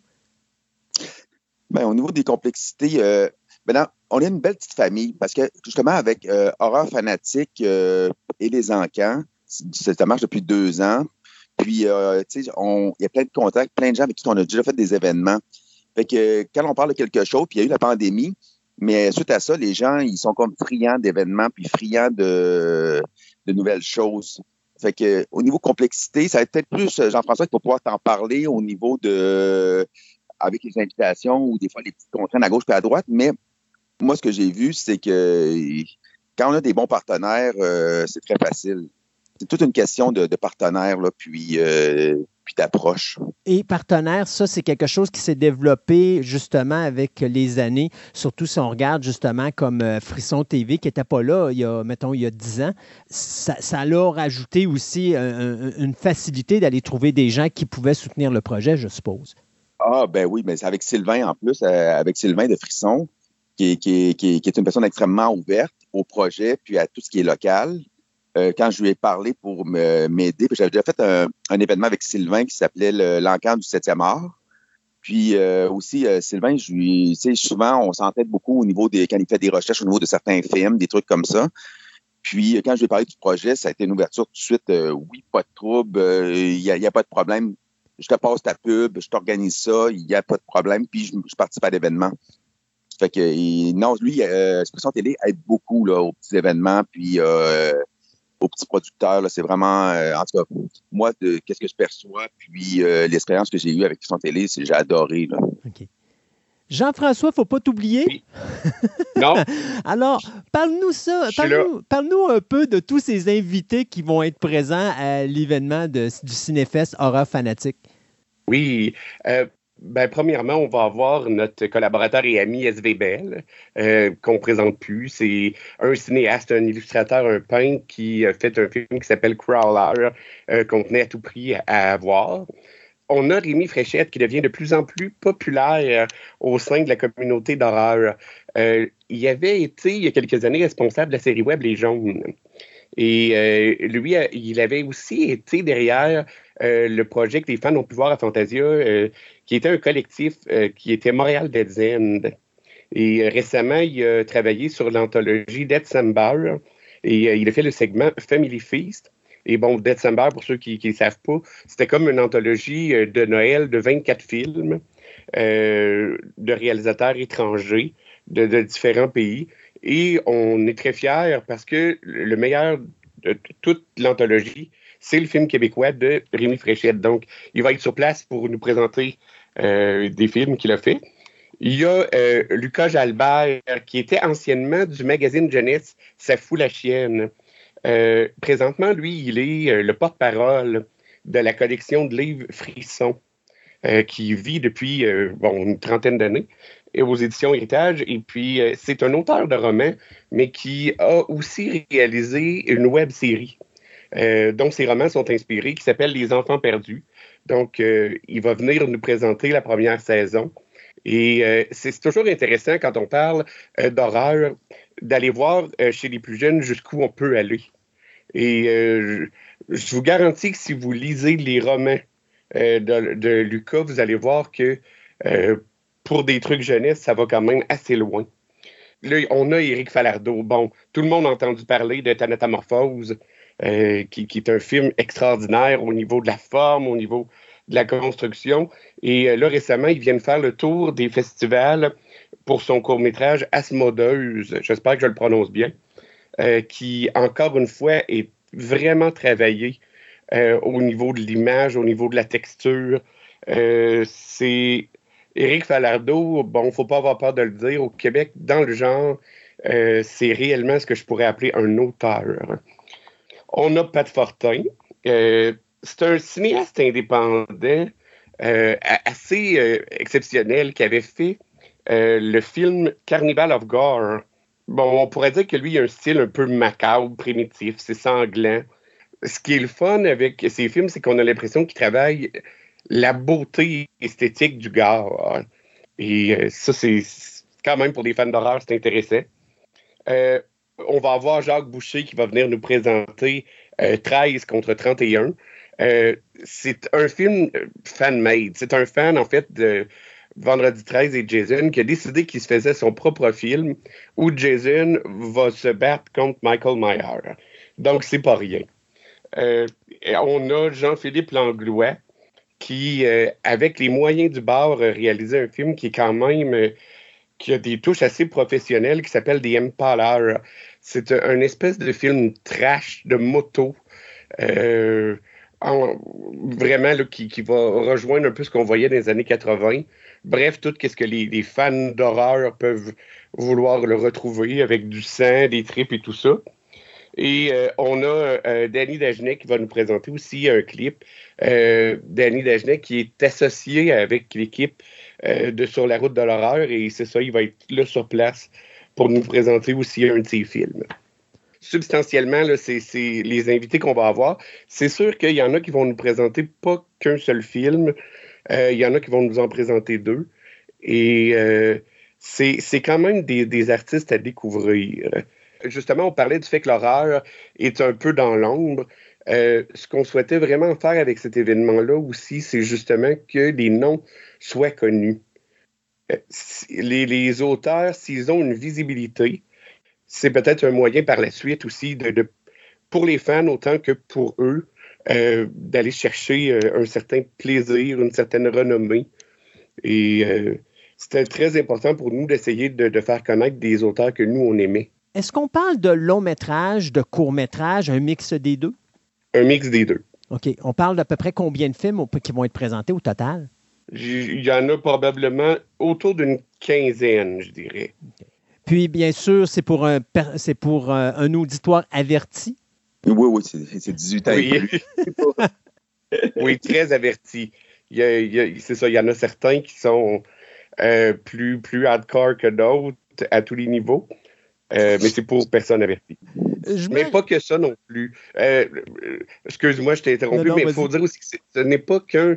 C'est pas qu'un festival de gare gratuit non plus. Mm. Euh, il y, a quand même des, des, films dans ça qui sont qui vont au-delà du gare ou s'il y a du gare dedans, mais le gare, comme je le disais, a une facture un peu poétique. C'est pas c'est pas que de la gratuité. C'est du plaisir mais du plaisir qu'on tente de valider euh, euh, de manière artistique. Effectivement. C'est pour les fans du, du, euh, du genre. L'événement, ça va être vraiment. Ça, ça, va, être un événement qui, va être vraiment le tripant parce que le fait aussi de, produire, dans, de diffuser dans une écurie avec une ambiance assez spéciale. À une certaine époque, moi, je j'allais voir à Montréal, souvent, il y avait il y avait Cinéma Abattoir, qui était une petite communauté qui présentait des courts-métrages, puis ça avait lieu dans des usines désaffectées, tout ça. Ça, ça m'a inspiré beaucoup. Puis c'est pour ça un peu le, concept, là, quand on parlait avec euh, Simon, dans son écurie, puis créer une ambiance avec, il va y avoir euh, un feu à l'extérieur, puis avec tous les, auteurs sur place. C'est ça qui, va être trippant aussi, là, qu'on retrouve pas nulle part. On est habitué d'aller voir des, euh, des trucs de, des festivals de films, des, mais on voit jamais les, euh, les producteurs, on peut pas leur parler, c'est difficile, ils sont difficiles d'accès. Mais là-bas, vu que ça, ça va être un, il y a 80 places, puis euh, tout le monde va être accessible. Ça fait qu'on va pouvoir parler à tout le monde, on va pouvoir poser nos questions, on va pouvoir voir leurs choses, on va pouvoir vraiment y, avoir une belle proximité. Là. C'est, c'est un, une occasion de poser nos questions, qui soit des questions, exemple, euh, d'inquiétude sur euh, pourquoi c'est ce type de, film-là, pourquoi, euh, mais on peut tout poser comme question. Les gens sont très, très ouverts. Euh, on a un événement à Montréal qui s'appelle Fantasia, qui touche un petit peu ce que j'appellerais le cinéma professionnel dans le domaine de l'horreur et du fantastique. Euh, est-ce qu'il y a un, partenariat qui a été fait avec Fantasia ou est-ce que c'est quelque chose que vous avez peut-être l'objectif de faire à long terme? Bien, honnêtement, présentement, il n'y a pas de partenariat avec Fantasia. Euh, c'est sûr qu'on a Rémi Fréchette euh, qui présente un film qui, lui, est un programmateur de Fantasia. Donc, peut-être que d'une certaine façon, on peut voir ça comme un lien, mais officiellement, présentement, euh, on n'a pas vraiment de lien avec Fantasia. OK. Je me rappelle dans les années 80, à l'époque, que le film d'horreur italien était très fort au Québec. On avait des programmes doubles ou des programmes triples, des programmes qui commençaient genre de minuit jusqu'à 6 heures le matin. On nous passait la trilogie des films de zombies de Lucio Fulci, genre euh, L'Enfer des zombies, et puis il y avait, euh, mon Dieu, L'au-delà, et puis il y avait Frayeur également. Donc c'était tout le temps quasiment le même programme trip qu'on nous présentait, mais c'était vraiment un spectacle qu'on ne pouvait pas se passer quand on était des fans de films d'horreur. Est-ce qu'on retrouve un petit peu cette ambiance-là où est-ce que les gens vont être... Parce que là, vous, me dites que vous êtes dans un pub. Est-ce qu'on est assis devant une télévision? Est-ce qu'on va être assis devant euh, une, dans une salle avec un écran qui va être sur lequel vous allez projeter avec un, projecteur vidéo? Euh, ça, va, ça va être quoi un petit peu l'ambiance de la soirée? Comment ça va être présenté? C'est ça l'ambiance, comme je l'expliquais un peu tout à l'heure, c'est que le pub, est relié avec une écurie. C'est une ancienne bâtisse qui a été convertie en pub. Euh, la projection, il va y avoir souvent une, ça va se déplacer aux deux, aux deux endroits, autant dans l'écurie que dans le, dans le pub. Fait que ça va avoir une, ambiance assez glauque. C'est ça qu'on veut créer là. Euh, c'est une ambiance qui va sortir de l'ordinaire là. Puis euh, c'est comme les, les, gens vont avoir leur petit kiosque dans des box, euh, dans des box pour mettre les chevaux. Ok ça va créer vraiment une ambiance. Euh, c'est bois, c'est euh, campagne, euh, c'est horreur. C'est ça que, qui m'a été intéressant. Et si vous aviez un, terrain de blé pas loin, vous auriez des enfants avec des, des armes, ça aurait fait le Children of the Corn. Ah, ça serait pas loin de ça. c'est ça. Il aurait fallu un Isaac.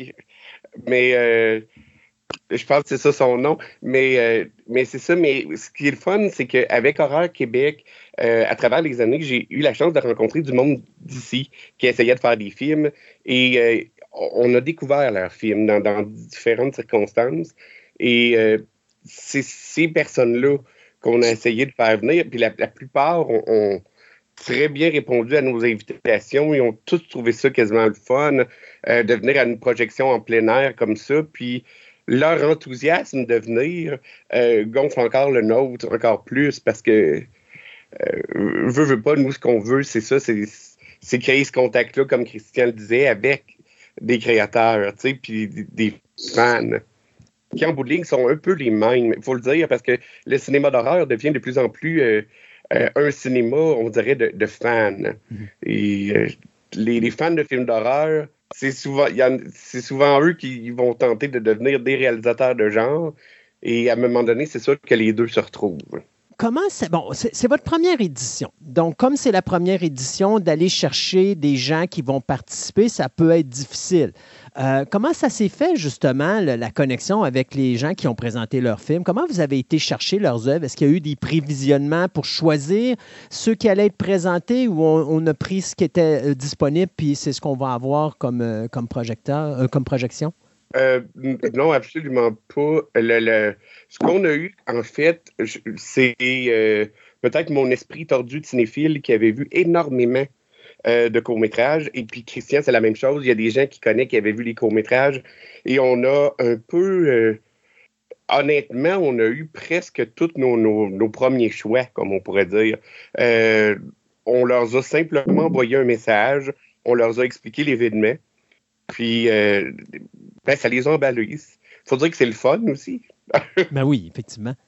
Donc, ça va être votre première édition. Est-ce qu'on, si ça fonctionne, parce qu'il euh, faut attendre quand même de voir le résultat, mais si ça fonctionne, est-ce qu'on a l'intention d'en reproduire d'autres par la suite? Ben c'est sûr, c'est sûr. Euh, si on a le but, c'est le plaisir. C'est vraiment d'avoir du plaisir, puis on a eu du plaisir à le faire. Sûr qu'on va avoir du plaisir là-bas. Puis euh, quand on a du plaisir, mais ben, on veut reproduire le plaisir. Ça, c'est sûr et certain. Puis, puis on va continuer. Là, parce que autant, je trouve que c'est une belle communauté, puis c'est une belle famille. Puis euh, autant quand on regarde, exemple, sur la route de l'horreur que je commandite, puis euh, Télé qui euh, sont des bons amis aussi, euh, Horreur Québec, puis, plein d'autres que ben regarde, ça va être un événement qu'on va pouvoir tous se rencontrer, puis c'est pourquoi pas en faire un, événement annuel. Exact. Euh, si, mettons, on, est un fan d'horreur, qu'on a une œuvre qu'on a réalisée, puis qu'on aimerait ça vous envoyer ça pour vous dire, hey, si vous faites d'autres éditions, j'aimerais ça peut-être avoir la chance ou l'opportunité de voir mon œuvre être diffusée. À quel endroit ces gens-là doivent envoyer leurs œuvres? Ben, c'est très facile, en fait. Euh, il y, a deux possibilités. Euh, quand vous allez sur horrorfanatique.ca, vous avez des coordonnées téléphoniques qui sont sur le site puis aussi le, le email, fait que juste euh, communiquer par texto. Et c'est la même chose euh, en fonction de Horreur Québec euh, avec notre ami Jean-François. communiquer avec Jean-François ou communiquer avec moi, puis on est ouvert à tout. Là, on il n'y a pas de censure, il n'y a pas rien. vraiment, on est ouvert à tout ce qui est québécois, qui vient d'ici. La, seule condition qu'on dit, ben soyez sur place, puis parlez-nous de vos, de vos trucs. C'est important là, de de croire ces projets, puis d'être là pour en parler. Je, euh, je m'enverrez euh, les liens de, de Horreur Québec et de Horreur Fanatique. Je les mettrai sur la page web de, Fantastica, de, surtout la page Facebook, pardon. Fait comme ça, quand l'émission va être présentée en ondes, les gens pourront aller cliquer directement sur la page web de, ah. Fantastica. Euh, on s'en va donc à cet événement-là. On voudrait y assister. C'est quand même le 21 mai prochain. Euh, est-ce que c'est pour tout le monde? Est-ce qu'il y a des places limitées? Est-ce qu'il y a des billets à acheter? Comment ça fonctionne? Ben, en fait, oui, il y a des places limitées. On a, parce que veux pas, c'est, euh, on a 80 billets euh, disponibles, 80 places. ça part très, très vite. pour acheter les billets, c'est pas compliqué non plus. vous allez sur le, site web horrorfanatique.ca. vous avez le numéro de téléphone qui est affiché là, ici. Vous envoyez un texto euh, je vous réponds. Vous me faites le virement, puis je vous mets sur la, guest list, puis vous conservez votre reçu. Puis, quand vous arrivez à l'événement à 4 heures le 21, euh, on vous souhaite la bienvenue. C'est quand même assez simple. Euh. c'est sûr que les billets, ça va vite. C'est ça. Fait que n'hésitez pas à venir. On, espère de vous voir. Puis la communauté, la communauté de l'horreur est petite, mais si vous sentez que vous en faites partie et que vous, vous êtes tanné d'être en marge parce que vous êtes supposément un, étrange dans la société actuelle, ben dites-vous qu'avec nous, vous allez avoir votre place. Le 21 mai prochain au pub chez le Duc, nous avons l'événement euh, Cinéfest Horreur Fanatique pour vous, les amateurs d'horreur et de fantastique, quoi de mieux que de vous rendre à, votre événement ou de vous rendre à cet événement? Euh, vous n'oubliez pas, vous allez juste aller sur la page de Fantastica, la page Facebook. Je vais mettre les liens. Donc, les gens pourront communiquer directement avec Christian Rioux de euh, Horreur Fanatique ou encore avec Jean-François Croteau de euh, Horreur.qc. Et puis, écoutez, bonne chance, messieurs. Je vous souhaite la meilleure des, chances, une très belle soirée horrifiante, en espérant qu'il n'y aura pas trop d'enfants euh, mystérieux qui surviendront euh, avec un certain Isaac, comme on dit, ou encore une horde de zombies qui naîtrait soudainement en dessous de votre événement, juste question de participer au party. Et puis, on va espérer que tout le monde va pouvoir avoir du plaisir, comme il ne s'en est jamais vu euh, à Québec. merci, Christophe. Merci beaucoup. Ça me fait plaisir, messieurs. Et puis, on va se dire à une prochaine fois, c'est sûr et certain.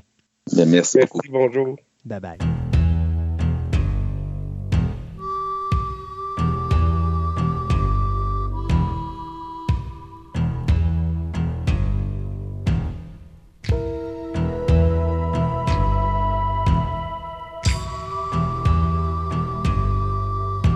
Et pour notre, notre table ronde d'émission, eh bien, on y va comme on fait habituellement avec les renouvellements, les cancellations de shows. Du côté de Netflix, on renouvelle pour une deuxième saison la série de Cuphead Show.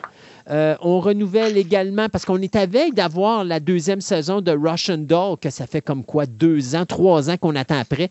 Bien, on a confirmé une troisième saison sur la série. Euh, et finalement, on va renouveler également pour une quatrième, mais une dernière saison, la série Never Have I Ever. Donc, euh, ça, c'est tout ce que Netflix nous donne comme nouvelle cette semaine. Du côté de Freedom, on a renouvelé la série Groundish pour une cinquième saison. Apple TV, eux autres, ont renouvelé la série The After Party pour une deuxième saison, alors que HBO Max vient d'annoncer qu'on ajoute 40 épisodes additionnels à la série d'animation Jellystone.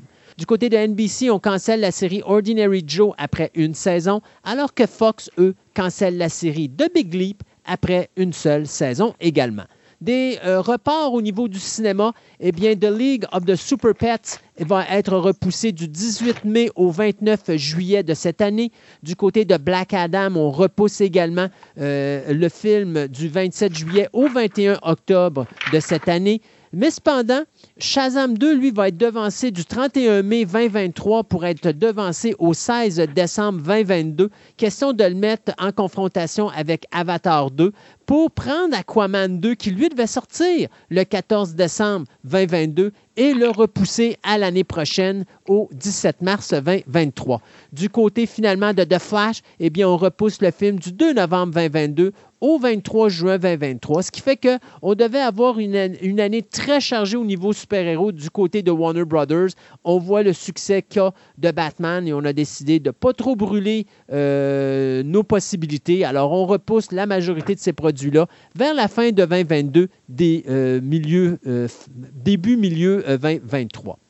Du côté de euh, Benedict Cumberbatch, qu'on est à veille de voir dans justement le deuxième film de euh, Doctor Strange, et qui va probablement, ben, qui est nominé aux Oscars et qui a de fortes chances de remporter l'Oscar du meilleur acteur pour le film de Power Dog de la, réalisatrice Jane Champion. Eh bien, ben, Benedict vient d'avoir son étoile sur le Hollywood Boulevard le 28 février dernier, une nouvelle qu'il considérait un honneur extraordinaire mais malheureusement, un cadeau qui arrive dans une si triste période. Bien sûr, il faisait référence avec non seulement la COVID, mais ce qui se passe en Ukraine. Euh, du côté du film Blue Beetle, le film qui devait à l'origine être fait pour HBO Max, mais le projet semble tellement intéressant qu'on a décidé du côté de Warner Brothers de le sortir au cinéma euh, le 18 août de l'an prochain. Eh bien, on vient de confirmer trois euh, nouveaux comédiens sur le film, Harvey Gillen, Bruna euh, et Belissa euh, Escobedo. Donc, ces trois comédiens euh, et comédiennes se joignent donc à la production du film Blue Beatles, dont le tournage est présentement en cours et dont la sortie en salle, comme je disais, est prévu pour euh, euh, le 18 août prochain. C'est Angel Manuel Soto qui va s'occuper de la réalisation, alors que l'acteur Xolo Mariduena, lui, a le rôle titre du Blue Beatles.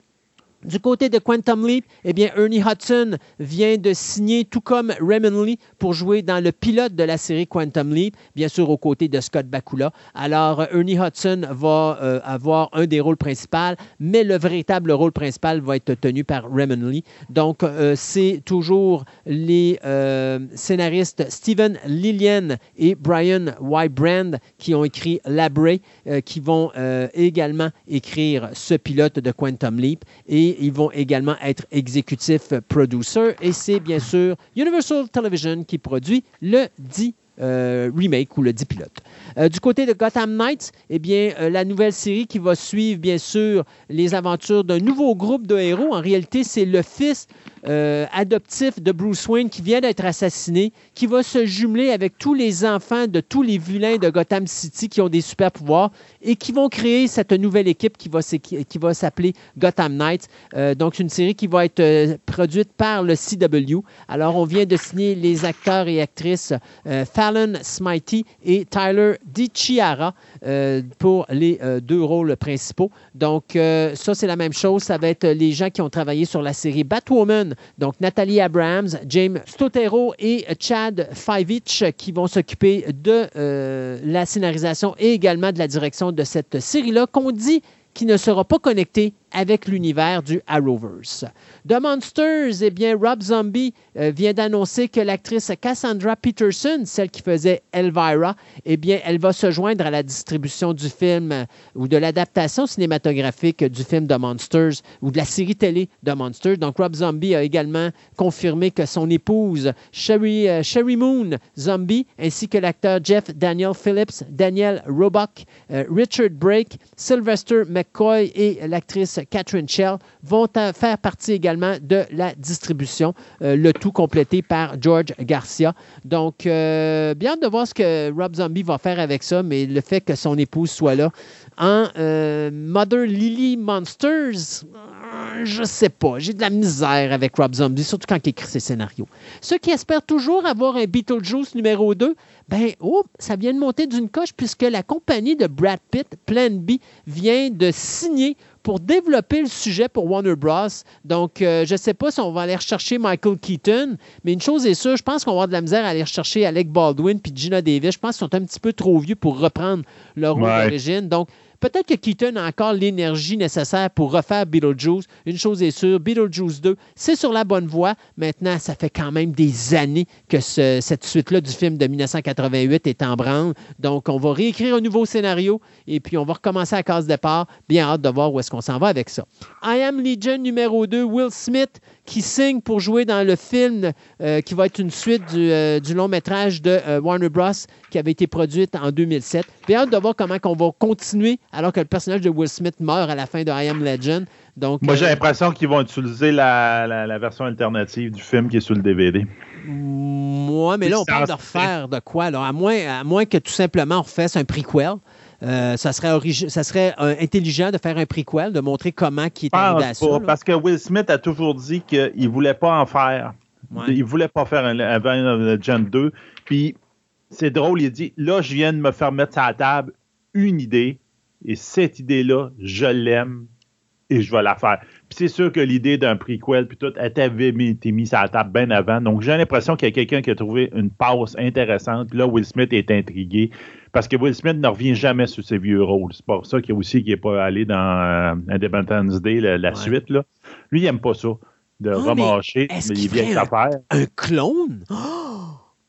Ah, je sais pas, regarde, mais en tout cas, hmm. l'idée, il trouve ça intéressant. Donc là, je me dis, si Will Smith trouve ça intéressant, ça peut être euh, ça peut être une belle twist. Ça peut être une belle twist. Mettons, ça peut être pas pire. Et finalement, de mon côté, CSI saison 2, ben, quand on n'est plus capable d'aller chercher les acteurs de la première saison, soit William Peterson et Georgia Fox, qu'est-ce qu'on fait? Ben, on va en chercher un autre. C'est Marg L. Ganberger qui va revenir euh, prendre son rôle de Catherine Willows pour la saison numéro 2 qui mettra bien sûr en vedette euh, les réguliers de ce revival qui ne devait durer qu'une saison, mais qui finalement, ça a tellement été populaire qu'on a décidé d'en faire Donc, Paula Newsom, euh, Matt Gloria et euh, Mandeep Dillon sont là. la game maintenant, ce qu'on essaie de faire du côté de Jason Tracy, qui est le showrunner, c'est que là, ben, on se dit, on va peut-être essayer, vu qu'on n'est pas capable de ramener les acteurs sur plusieurs saisons, on va peut-être essayer d'aller chercher une fois de temps en temps d'autres acteurs qu'on a vus sur CSI Miami ou CSI New York ou même CSI Cyber. Donc, euh, je pense que là, on, on a du CSI pour un bon bout, je pense. Euh. Ah oui, oui, non, non, cette franchise-là, c'est pas près qu'on va, on va, en, entendre parler pendant des années. Euh, Avatar 2 va sortir le 16 décembre 2022. Le président de 20th Century Fox nous a dit Nous allons tomber en bas de nos chaises et vous avez jamais vu quelque chose comme ça sortir au cinéma. Lui, il parle, je pense, des achievements techniques. On s'entend qu'Avatar Avatar le premier, est encore le film en 3D qui est époustouflant pour ceux mm. qui peuvent voir le 3D. Je parle, je parle pas à la personne en face de moi. Donc. ah, ah, ah. Mais c'est le film en 3D qu'il faut voir. Si vous voulez voir un film en 3D, c'est lui, c'est super beau. Euh, Dylan O'Brien, notre ami qui était le, personnage principal dans Teen Wolf, euh, vient de dire, de décevoir beaucoup de ses fans. Il vient de dire que ben regarde, oubliez ça, j'ai pas le temps et ça me tente pas. Je reviens pas dans le revival de Team Wolf comme vous avez parlé. Donc, euh, les fans sont très, très, très, très déçus. On verra bien. Euh, Benjamin Gate, donc M. Nicolas Cage vient de, ben, de mettre fin aux rumeurs. Je pense qu'il était tanné. Il dit Garde, ça fait 14 ans qu'on a fait le dernier euh, Benjamin Gate. Il a dit Oubliez ça, ça arrivera jamais, j'en ferai pas d'autres. Mais non, il y a une série euh, télé qui s'en vient. Là, Oui, puis là, même euh, de faire une apparition là-dedans, je regarde, ça n'a même pas l'air de l'intéresser, donc je suis pas sûr qu'on va voir quoi que ce soit de Benjamin Gate pendant un méchant bout. Euh, le mec 2 de Trench vient de perdre son acteur principal, donc Lee, ben, ben, un des acteurs principaux, Lee. C'est une actrice. Une actrice. Ah, c'est Lee Bing Bing, excuse, c'est une actrice. Oui, ben oui. ben, c'est parce qu'il a été, en guillemets, remplacé par quelqu'un. Donc, Lee Bing Bing, euh, euh, OK, bye bye, je m'en vais. Mais ils ont l'ont pas remplacé parce que c'est pas le même rôle. Wu Jing, qui est un des plus gros acteurs chinois en Chine, vient de joindre le cast. Donc là, je te dirais, ils viennent de s'assurer d'avoir une vision en Chine. Euh, puis ils ont sorti une date le 4 août 2023 qui va sortir ce film-là. Et Indiana Jones, The Trench. Et Indiana Jones 5 vient de finir sa filmographie. Donc, euh, ils ont tout. It's a wrap. Ah, tu veux dire que le tournage est terminé? Le tournage est tout terminé. Donc, on verra bien ce que ça va donner. Dans les Twitter, donc dans nos trailers, euh, je vous ai mis le trailer de Boys à saison 3 qui va sortir sur Amazon le 3 juin. Euh, euh, c'est ben, pour, les âmes sensibles, juste pour dire, c'est ce qu'on appelle le Red Band Trailer. Donc, euh, vous voyez des splashes de sang euh, à tout bout de champ. en tout cas, mettons qu'il va y en avoir des splashes de sang dans cette saison-là. Ben, déjà, quand ton trailer commence, le, le R Banded, voilà. Oui, c'est ça, après. ça part bien. Donc, c'est ça. Après ça, je vous ai mis aussi un trailer de Moonshot qui va sortir sur HBO Max le 31 mars, qui est une comédie romantique où, en fin de compte, un jeune homme s'embarque euh, clandestinement à bord d'un vaisseau en direction pour Mars pour rester avec celle qu'il aime, qui, elle, va rejoindre son amoureux, qui ça fait déjà huit ans qu'il est sur Mars. Donc, bon, vous voyez un peu. si je me trompe pas, il y a un problème de comment tu appelles ça, donc, euh, parce qu'il avait déjà fait ça à un moment donné. Il y avait un, jeune, un jeune homme qui était venu au monde je crois, sur Mars. C'est différent, oui. Il l'avait ramené sur Terre, mais à cause que justement l'attraction terrestre est beaucoup plus forte que sur Mars, il est en train de mourir sur la Terre. Donc, euh, je ne sais pas si ouais, mais mettons que c'est pas c'est vraiment run-com. C'est comme ah. quand tu vois le, la, personne qui s'occupe du vaisseau spatial arrive dans la chambre avec la jeune fille, puis son ami, là, puis il est en t-shirt, puis tout. Elle dit, coudon, on dit, c'était qui, toi? Je me rappelle pas de t'avoir vu dans les briefings. Ah, je suis son, euh, son, son ami d'il y a bien des années, finalement. Ah, c'est pourquoi ça que tu es en t-shirt. Dès que tu es arrivé à bord du vaisseau, vous avez déchiré votre soude pour faire des affaires. Donc, tu vois un peu le genre. Twilight euh, dans l'espace. Oh. est-ce que est-ce qu'il glow in the dark quand ils sont dans l'espace? Glow in the dark, pense pas que non. Restart Earth, je n'ai aucune idée. Ça va sortir en 2022, mais j'ai pas vraiment d'idée où et quoi. C'est un film euh, asiatique qui va, euh, en fin de compte, où pour combattre la désertification, on modifie des plantes génétiquement pour qu'elles poussent plus vite. Mais malheureusement, les plantes, euh, on peut dire qu'ils oh se réveillent, ils disent, hmm, faudrait peut-être se débarrasser de l'humanité hmm. avant qu'il y ait plus de terre. Donc, ça devient un peu le film catastrophe, vous la main. Les critiques sont très mauvaises. Ah oui, ben écoute, c'est quoi? les critiques ont-tu dit que c'était un mix entre Day of the Trifid puis Little Shop of Horrors? À peu près. mais bon, ça a l'air que c'est pas très bon. Hein, c'est ça. Les plantes sont là dans la rue. Feed me! Là, tu vois des plantes carnivores là, qui poussent à une vitesse extraordinaire. Et puis, tu vas voir arriver Rick Moranis en train de chanter, chanter sa chanson. Puis, tu vas voir Audrey qui, qui chante la chanson Me. C'est ça. Oh, mais bon. Euh, Star on, a, Trek, on, a, euh, dit qu'on faisait une émission sautée dans deux semaines. Hein? On commence On a commencé. On commence déjà, commence. Star Trek Strange New World, donc Paramount Plus, le 5 mai, on a droit à un teaser. Euh, teaser très étrange. J'ai aucune idée ce que ça va donner parce que c'est vraiment un teaser, mais tu vois, le, la moitié du teaser, c'est quelqu'un qui, qui fait du cheval euh, dans la neige. Donc, regarde, tu fais bois. OK. Euh, le trailer de Balle perdue, qui va être deux, qui va être sur Netflix. Donc, c'est un film. Il y avait un film en 20, en 2020, je me rappelle bien, le premier. Ouais, comme c'est un film français, ça s'appelle vraiment ça. ça a que ça a été un extrêmement gros succès. Je pense que c'est une histoire de, de voleur de voitures, de la même. Là. Mettons un Fast and Furious, mais français, mais bon, en tout cas. Je, suis sûr que le monde qui écoute Fast and Furious se dit non, non, c'est pas la même affaire. Mais bon, ça me donne un peu le feeling de ça. Puis là, ils vont sortir l'épisode 2 et il paraît que le 3 est déjà en marche. Donc, on va avoir droit à une série de films français pour Netflix. C'est la première fois qu'il y a une, série de films français de ce style-là. Est-ce que ça a un rapport avec Sans répit? Non. Je pense pas là. C'est vraiment balle perdue. Parce que c'est sur Netflix? Oui, Netflix. OK, parce que moi, je, non, pourtant, c'est pas ça. Euh, OK, parce que je sais que récemment, il y avait un film, justement, qui s'appelait euh, euh, Sans répit, qui est à peu près ce genre de, d'histoire-là. Puis justement, ça finit avec Ah, oh, il va en avoir un autre. Euh, mais non, je regarde les, acteurs qui sont là-dessus, puis c'est autre chose. C'est pas ça, ouais, non. Il y a l'acteur principal qui me dit quelque chose, je le vois, là, puis je, l'ai déjà vu à quelque part, puis je me demande si c'est pas dans Camelot, là, mais il faudrait que je fasse une recherche. on a aussi le trailer de Huxley qui va sortir au cinéma en 2022. C'est un film d'animation dans un univers post-apocalyptique de sci-fi. Ça a l'air bien fait, on verra bien. Et finalement, je vous ai mis aussi le trailer de Obi-Wan Kenobi. Donc, en fin de compte, il va sortir le 25 mai. Donc, on a droit à un, tease, un, trailer. On peut dire un trailer. C'est juste qu'on fait juste entendre la, la respiration de Vader à la toute fin. Mais on le voit pas dans le trailer. Mais, on, voit. On a vu les photos. Oui, ben c'est ça, mais on, voit beaucoup d'inquisiteurs. Donc, pour les fans de Star Wars, ils vont capoter, ils vont dire eh, les inquisiteurs qu'on a vus dans telle série ou dans tel euh, jeu vidéo, mais qu'on n'a pas vraiment vu dans l'univers très officiel euh, en live action. Donc là, les, fans sont, ils capotent. Disney ont tellement bien recyclé Star Wars, à mon point de vue personnel.